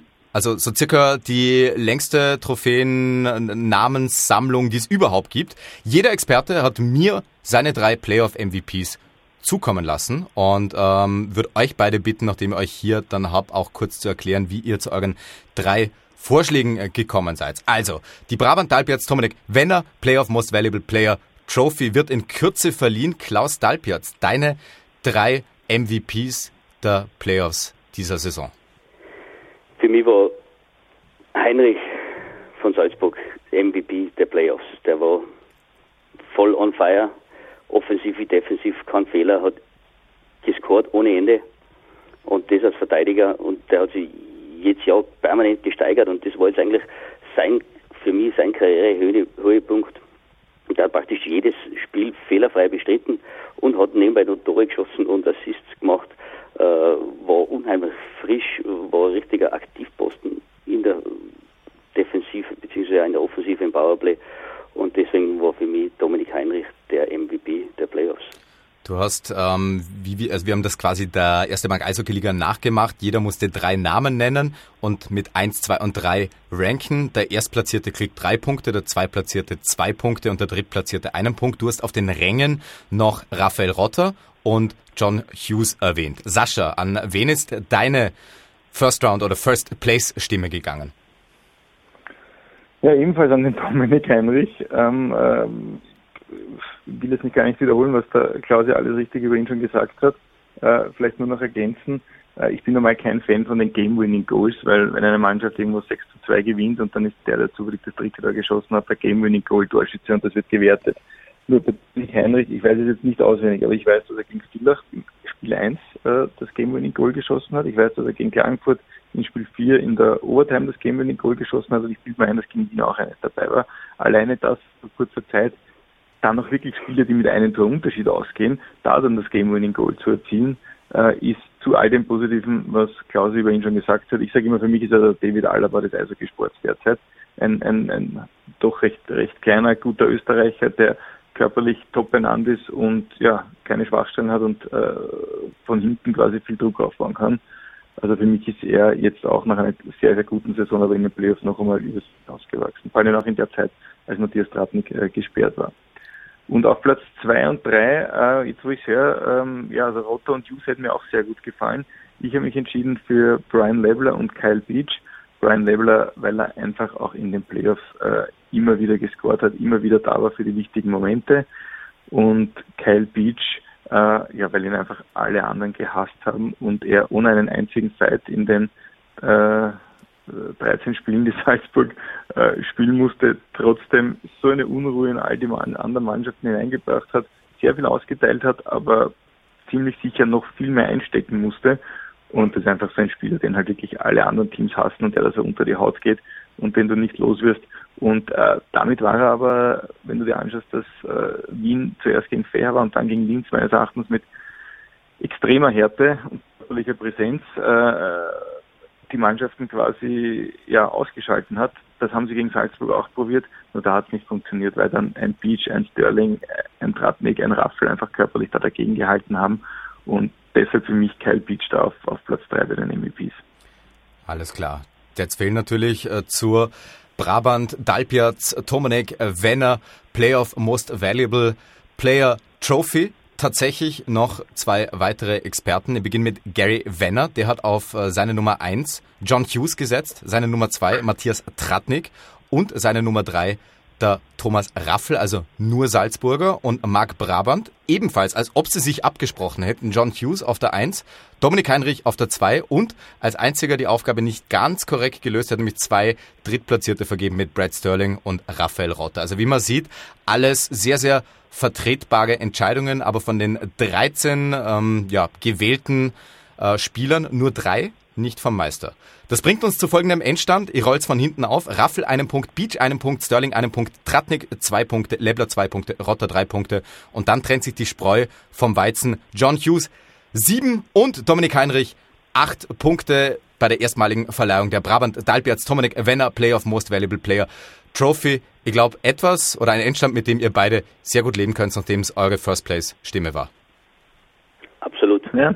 Klaus und ich haben uns durchgesetzt mit unserer fetten Punktevergabe. Ja. Bedeutet, wir werden den Liga-Verantwortlichen noch einmal die Route ins Fenster stellen, soweit es dann auch die Möglichkeiten dieses Podcastes zulassen und Ihnen empfehlen, dass unsere Servus TV-Experten nächstes Jahr doch einfach den Playoff MVP küren. Abgesehen davon würde sich ein dritter Pokal neben diesen beiden, die ohnehin schon vergeben werden, doch nicht ganz so schlecht machen. Stille und Stillschweigen ist Zustimmung. Etwas, wo hoffentlich niemand schweigen wird, ist das sehr, sehr beliebte Podcast-Gewinnspiel, das heute einen einmaligen, wirklich extrem seltenen, über tollen, wertvollen Preis beinhaltet, der größer, besser nicht sein könnte, den Sascha Tomanek genauso gewinnen will wie Klaus Dalperz und hoffentlich hunderte, tausende andere Hörer. Wir haben im Podcast einen von Wayne Gretzky, The Great One himself, unterzeichneten Puck, den wir an die Hörerinnen und Hörer verlosen. Was müssen Sie dafür machen? Die Hörer kennen natürlich alle das Podcast-Gewinnspiel. Wer hat das gesagt? Folgende Aussage der Person, die sie getätigt hat. Und als kleiner Tipp, es war in einem der Finalspiele der Erste Bank Eishockey-Liga, richtig zuordnen und den Namen dieser Person, Vorname, Nachname, an eishockey.servustv.com schicken. Und weil es wahrscheinlich nicht alltäglich ist, einen von Wayne Gretzky unterzeichneten Puck zu gewinnen, läuft dieses Gewinnspiel auch bis inklusive 31. Mai. Für euch eigentlich schon mal perfekt zum Eingrooven für euren Wer hat das gesagt? Showdown.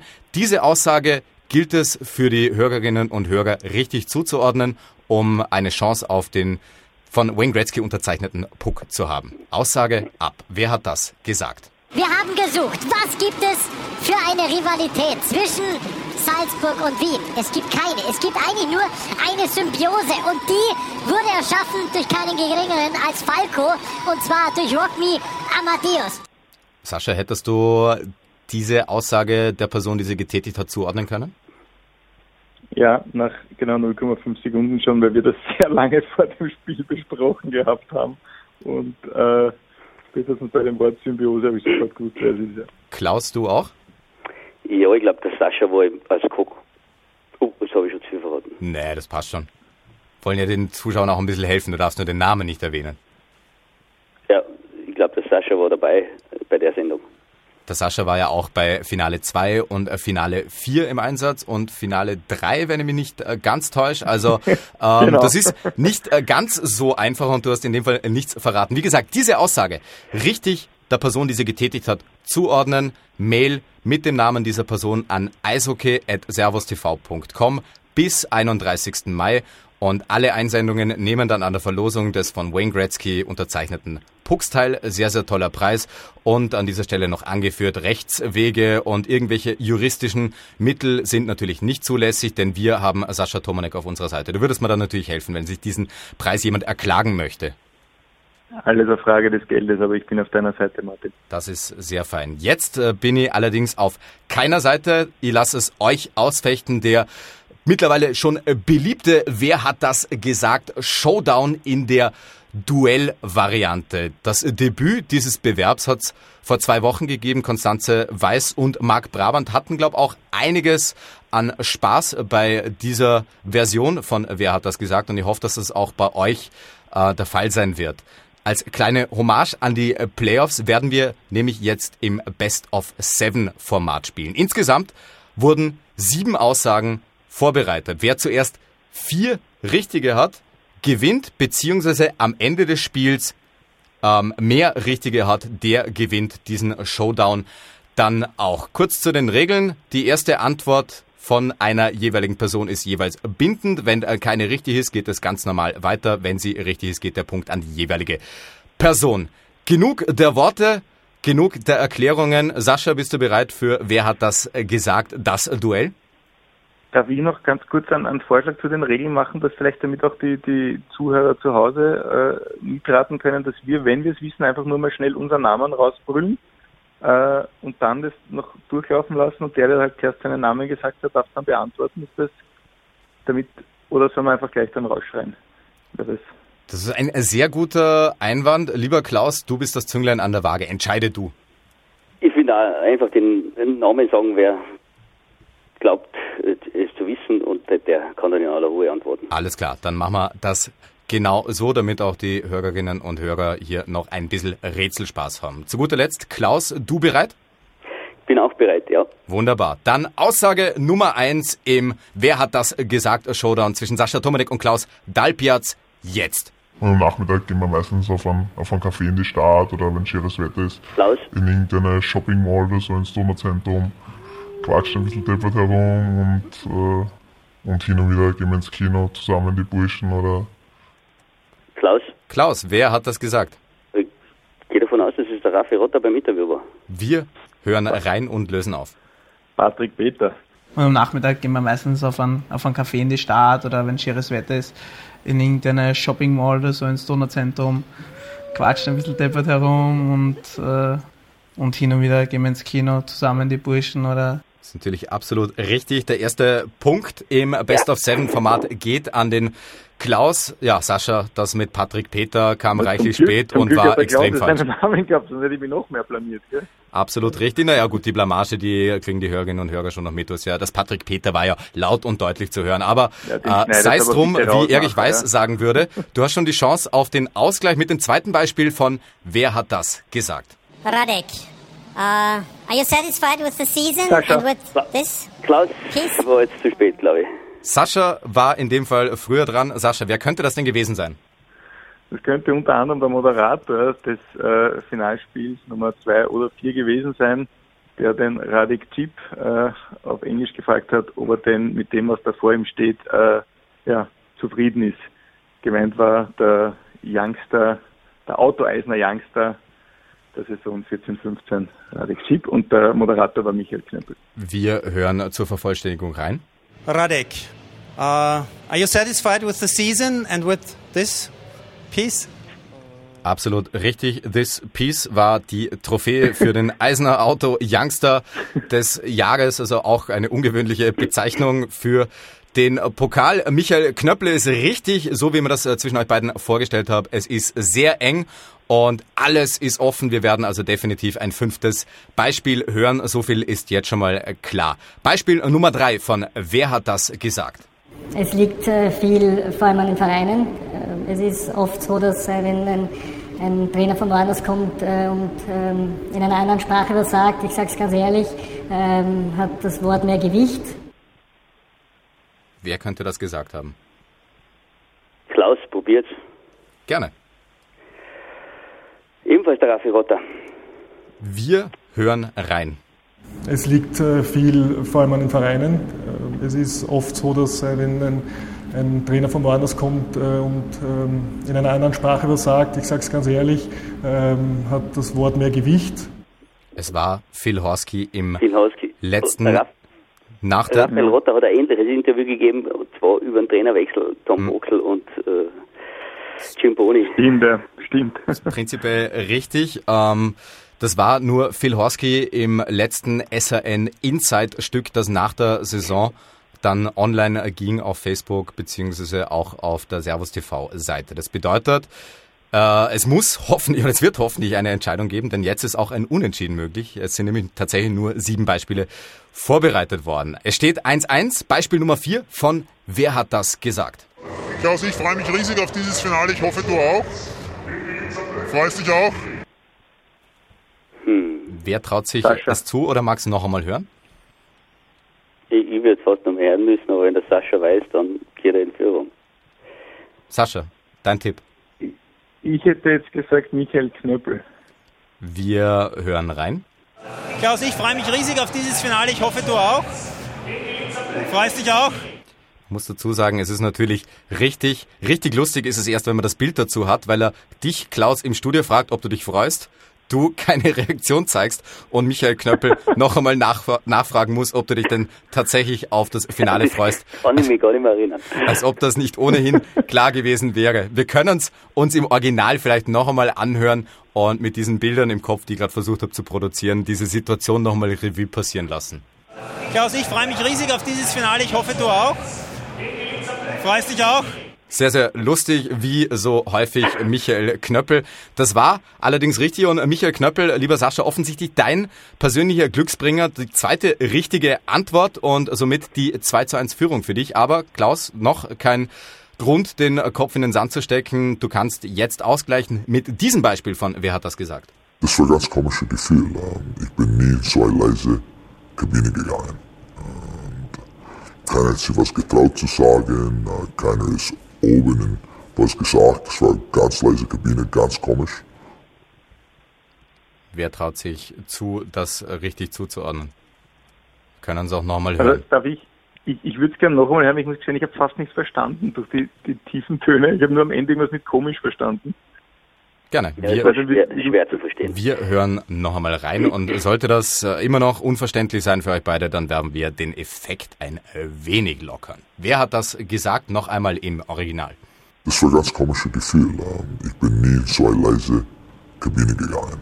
Und keiner hat sich was getraut zu sagen. äh, Keiner ist oben was gesagt. Es war eine ganz leise Kabine, ganz komisch. Traut sich jemand einen Tipp zu oder müssen, müssen wir den Effekt etwas entschärfen? Also ich, ich kann nichts dazu sagen.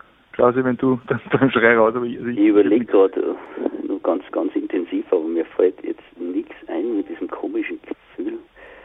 Wer könnte das gewesen sein?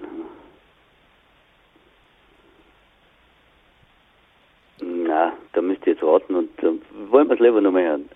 Okay, wir hören es ein letztes Mal in der originalen Variante an. Wenn sie es dann niemand zutraut, lassen wir es weg und dann gibt es definitiv eine Entscheidung bei Wer hat das gesagt. Ein letztes Mal in dieser Variante. Wer könnte diese Aussage getätigt haben? Das war ein ganz komisches Gefühl. Ähm, Ich bin nie in so eine leise Kabine gegangen.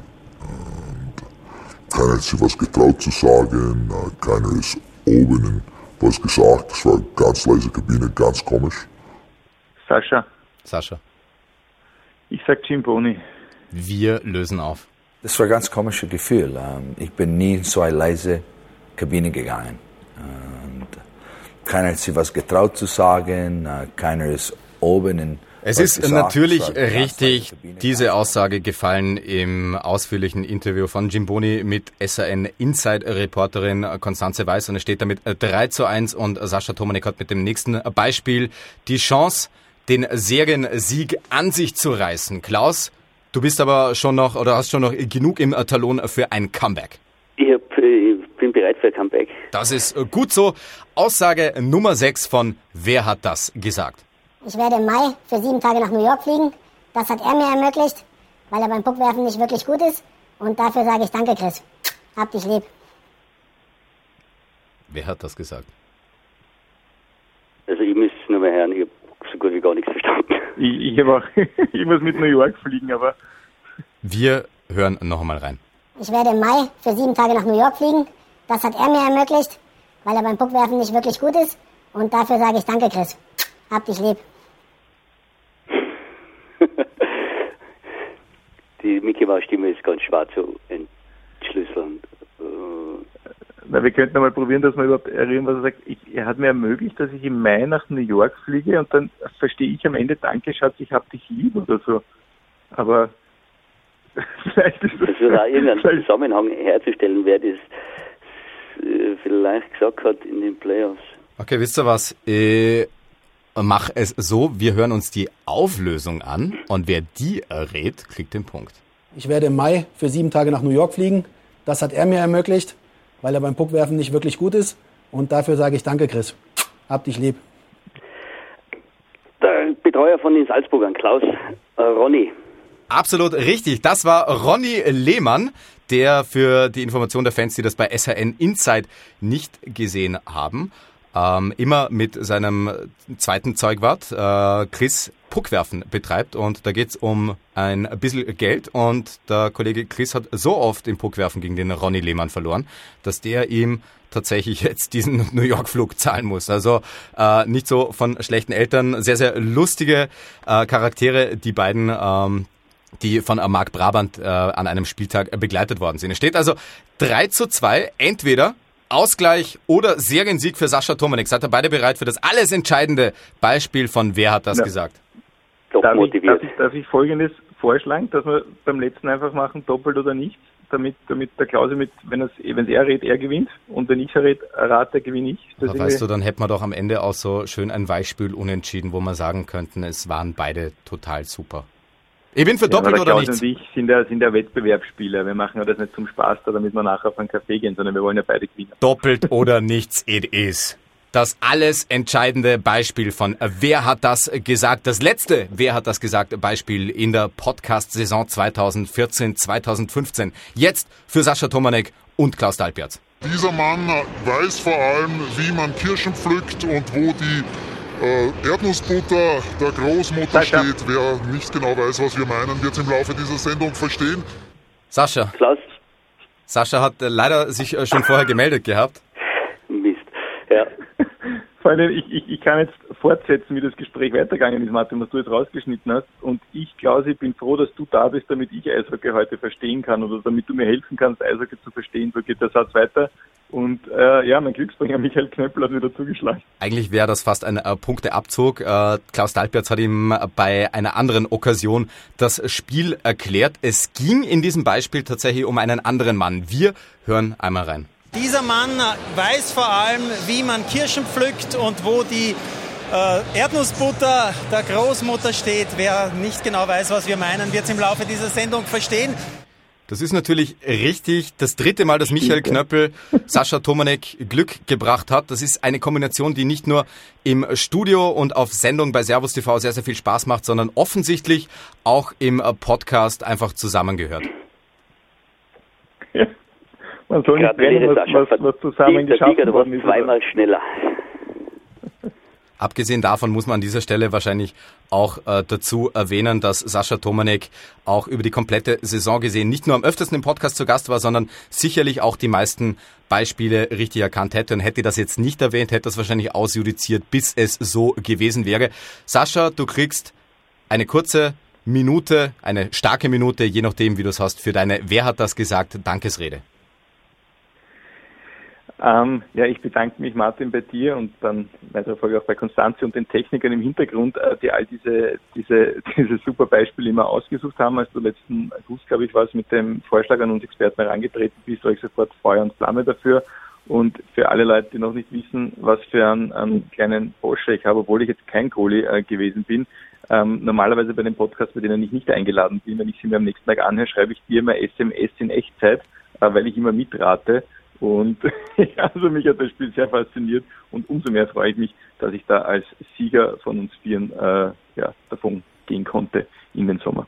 Auch wenn es sich nie leicht mit Niederlagen leben lässt, nach dieser Erklärung, Klaus, denkt man sich doch eher, lass mal den verrückten Tomalek mal hier Sieger sein. So wichtig ist mir auch wieder nicht, oder? Nein, da kann ich nur gratulieren und gehe wenigstens dann als Vizemeister über die gesamte Saison aus dem Rennen. Das in jedem Fall, weil du definitiv am zweitmeisten im Podcast zu Gast warst. Dementsprechend, ja, Vizemeister Klaus und. Meister äh, Tomanek, das ist ja eigentlich ein sehr, sehr schönes Ende der Podcast-Saison. Nachdem uns jetzt eine sehr lange eisfreie Zeit bevorsteht und die Fans auch in der natürlich nach Orientierung gieren, müssen wir zu guter Letzt noch erzählen, wie ihr euren Sommer verbringt, beziehungsweise was eure Tipps sind, wie man denn die eisfreie Zeit in Österreich, bis es dann im August mit den Trainingcamps beginnt, gestalten sollte. Klaus, was ist dein Tipp an die Hörerschaft? Ja, wirklich, die Eishockey-Fanatischen können jetzt nur die WM genießen und schauen, wie Österreich und die Elite dann äh, sich da so im Mai äh, bekriegt am Eis um den Weltmeistertitel und darüber hinaus noch die Fanatischen können in der Nacht live die NHL mitverfolgen. Äh, ich selber werde beides mit einem Auge verfolgen und dann allerdings einmal froh sein, dass man nichts hört und nichts sieht vom Eis. Allerdings die News auf der gewissen Homepages, äh, welcher Verein was verpflichtet und so die Neuigkeiten für die nächste Saison sind jetzt schon sehr interessant. Also mitzuverfolgen, was sie da schon tut am Markt, am Spielermarkt, das ist immer ganz interessant im Sommer. Und je mehr man dann liest und immer wieder hört, äh, desto schneller ist der Sommer vorbei und es geht ruckzuck und dann ist August und dann freut sich jeder schon wieder auf die ersten Spiele. Und ich selber werde äh, viel Zeit mit meinen Kindern am Fußballplatz verbringen und ein bisschen Berg gehen und den Sommer genießen. Das ganze Jahr haben wir das böse F-Wort im Podcast vermieden und Klaus Dalpertz erwähnt es am Ende noch. Fußball. Lieber Sascha, was äh, machst du in der eisfreien Zeit, die bei dir vermutlich von Mitte Juni bis Mitte Juni dauert?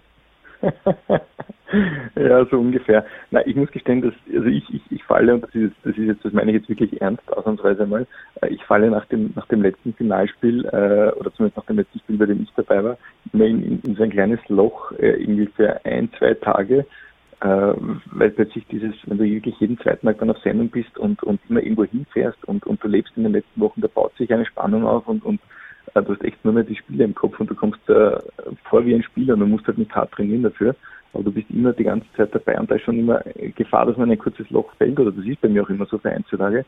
Bei uns war es diesmal wirklich der, der perfekte Wechsel, dass genau Dienstag war die Saison aus und Mittwoch in der Nacht haben die NHL-Playoffs begonnen.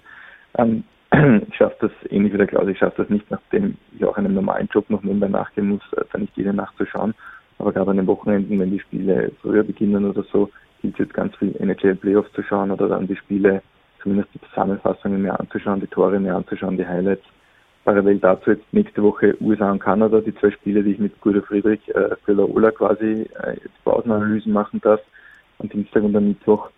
Und dann, ja, dann geht am Wochenende eh schon die Weltmeisterschaft los, die parallel läuft. Und wie du sagst, Stanley Cup Playoffs enden meistens äh, nach heuer wieder Mitte Juni. Und ja, aber rundherum bleibt halt schon viel Freizeit. Ich werde versuchen, den einen oder anderen Kilo abzunehmen, einen Tennisschläger öfters in die Hand zu nehmen und ja, den, den Sommer im Freibad zu genießen. Und ja, wie der Klaus schon sagt, man schaut immer mit einem Auge, was sind die neuen Spieler, die kommen, kennt man die, was weiß man von denen, äh, wie entwickeln sich die Mannschaften, können wir Anfang August wenn es dann von euch gefragt wird, wieder Einschätzungen abgeben. Natürlich können wir das nicht, aber trotzdem werden wir wieder in die Kristallkugel schauen und irgendwelche Tipps von uns geben, äh, für die wir dann Ende Dezember spätestens kritisiert werden. Aber ja, also es ist. Das Expertenleben so ist hart, damit muss man umgehen können. Das Expertenleben ist sehr hart, aber sehr schön, weil es auch den Vorteil hat, ich glaube, der Klaus sieht das ähnlich. Egal wer Meister wird, wir sind immer bis zum Ende dabei. Und der Spieler, wenn es Pech hast, bis nach der Regular Season draußen, wenn es Glück hast, kommst du in den Playoffs so weit wie möglich. Aber wir haben die Garantie schon immer gewusst, dass wir auf jeden Fall in den letzten Finalspielen auch noch dabei sein dürfen. Und dieses Privileg, äh, also das genieße ich wirklich. Das ist echt, echt ganz, ganz cool, dass wir das da machen dürfen. Servus TV Eishockey-Experte, besser als Spieler oder wie muss man sich das vorstellen, Klaus? Es ist unheimlich geil, da dabei zu sein. Speziell in der Playoff, da macht es einfach richtig Spaß. Was mir ein bisschen fehlt, ist dieses Kribbeln, wenn man aufs Eis geht. Wenn, wenn, wenn wirklich ausverkauftes Haus ist und es geht Playoff oder in die entscheidende Phase, so diesen Adrenalinkick, den man da vor dem Spiel hat, äh, das ist eigentlich das Einzige, was ich jetzt nach meiner Karriere vermisse, egal ob das bei der Weltmeisterschaft war oder äh, in der Meisterschaft. Und egal in was für einer Liga, auch zum Schluss noch mit Rosenheim haben wir da in der, in der Oberliga in Deutschland nochmal den Meistertitel geholt. Und wenn man da aufs Eis geht und, und dies, dies, diesen Adrenalin-Kick hat, wenn die Hymne gespielt wird, das ist einfach sensationell und das ist eigentlich das Einzige, was ich mittlerweile vermisse. Ich denke mir immer wieder, wenn die Jungs einlaufen äh, mit Spotlight und, und die Fans jubeln oder pfeifen einen aus und, und was dann im Körper vorgeht, dieses Gefühl ist einmalig damals gewesen, immer wieder. Und das ist das, was ich leider Gottes nicht mehr habe und da nicht irgendwie künstlich erzeugen kann. Und das ist das Einzige, was ich vermisse. Aber es ist äh, im Fernsehen auch so, wenn man dann die Playoff-Spiele kommentieren und, und als Experte dabei sein darf, ist die Spannung wesentlich höher als während der Saison, weil man weiß, äh, für die Jungs geht es um mehr, die hauen sie mehr rein, da ist nur mehr Intensität dabei und das macht auch sehr, sehr viel Spaß und da bin ich froh, dass ich dabei sein darf. Abgesehen davon wurde dein Wunsch erhört und du kriegst äh, ab nächstem Jahr permanent einen, äh, ja, äh, einen Lichtstrahl auf dich gerichtet, einen großen Lichtkegel, damit man das Adrenalin vielleicht wieder noch oder noch mehr raus äh, provozieren. In jedem Fall sehr, sehr schöne Schlussworte am Ende einer langen Podcast-Saison. Ob jetzt äh, Sascha Tomanek Batman ist oder doch Robin, das könnt ihr euch dann nachher noch ausbaldowern äh, im trauten Zwiegespräch. An dieser Stelle bleibt mir nur zu sagen, vielen lieben Dank euch beiden für eine Saison voller Expertisen und ich freue mich dann schon drauf, wenn es im September damit wieder weitergeht. Wir sagen danke. Ich sage auch recht herzlichen Dank und bis September. Das waren also Klaus Dalpiatz und Sascha Tomanek und das war auch die dritte Saison in der Vorcheck Podcast Historie. Ein großer Dank gilt den bald 150.000 Hörern dieses Podcasts. Genießt die eisfreie Zeit und freut euch schon wieder auf September, wenn es dann endlich wieder heißt. Hektik pur, Spannung pur, unglaublich, was Eishockey zu bieten hat. Es gibt's ja gar nicht, was da alles abgelaufen ist.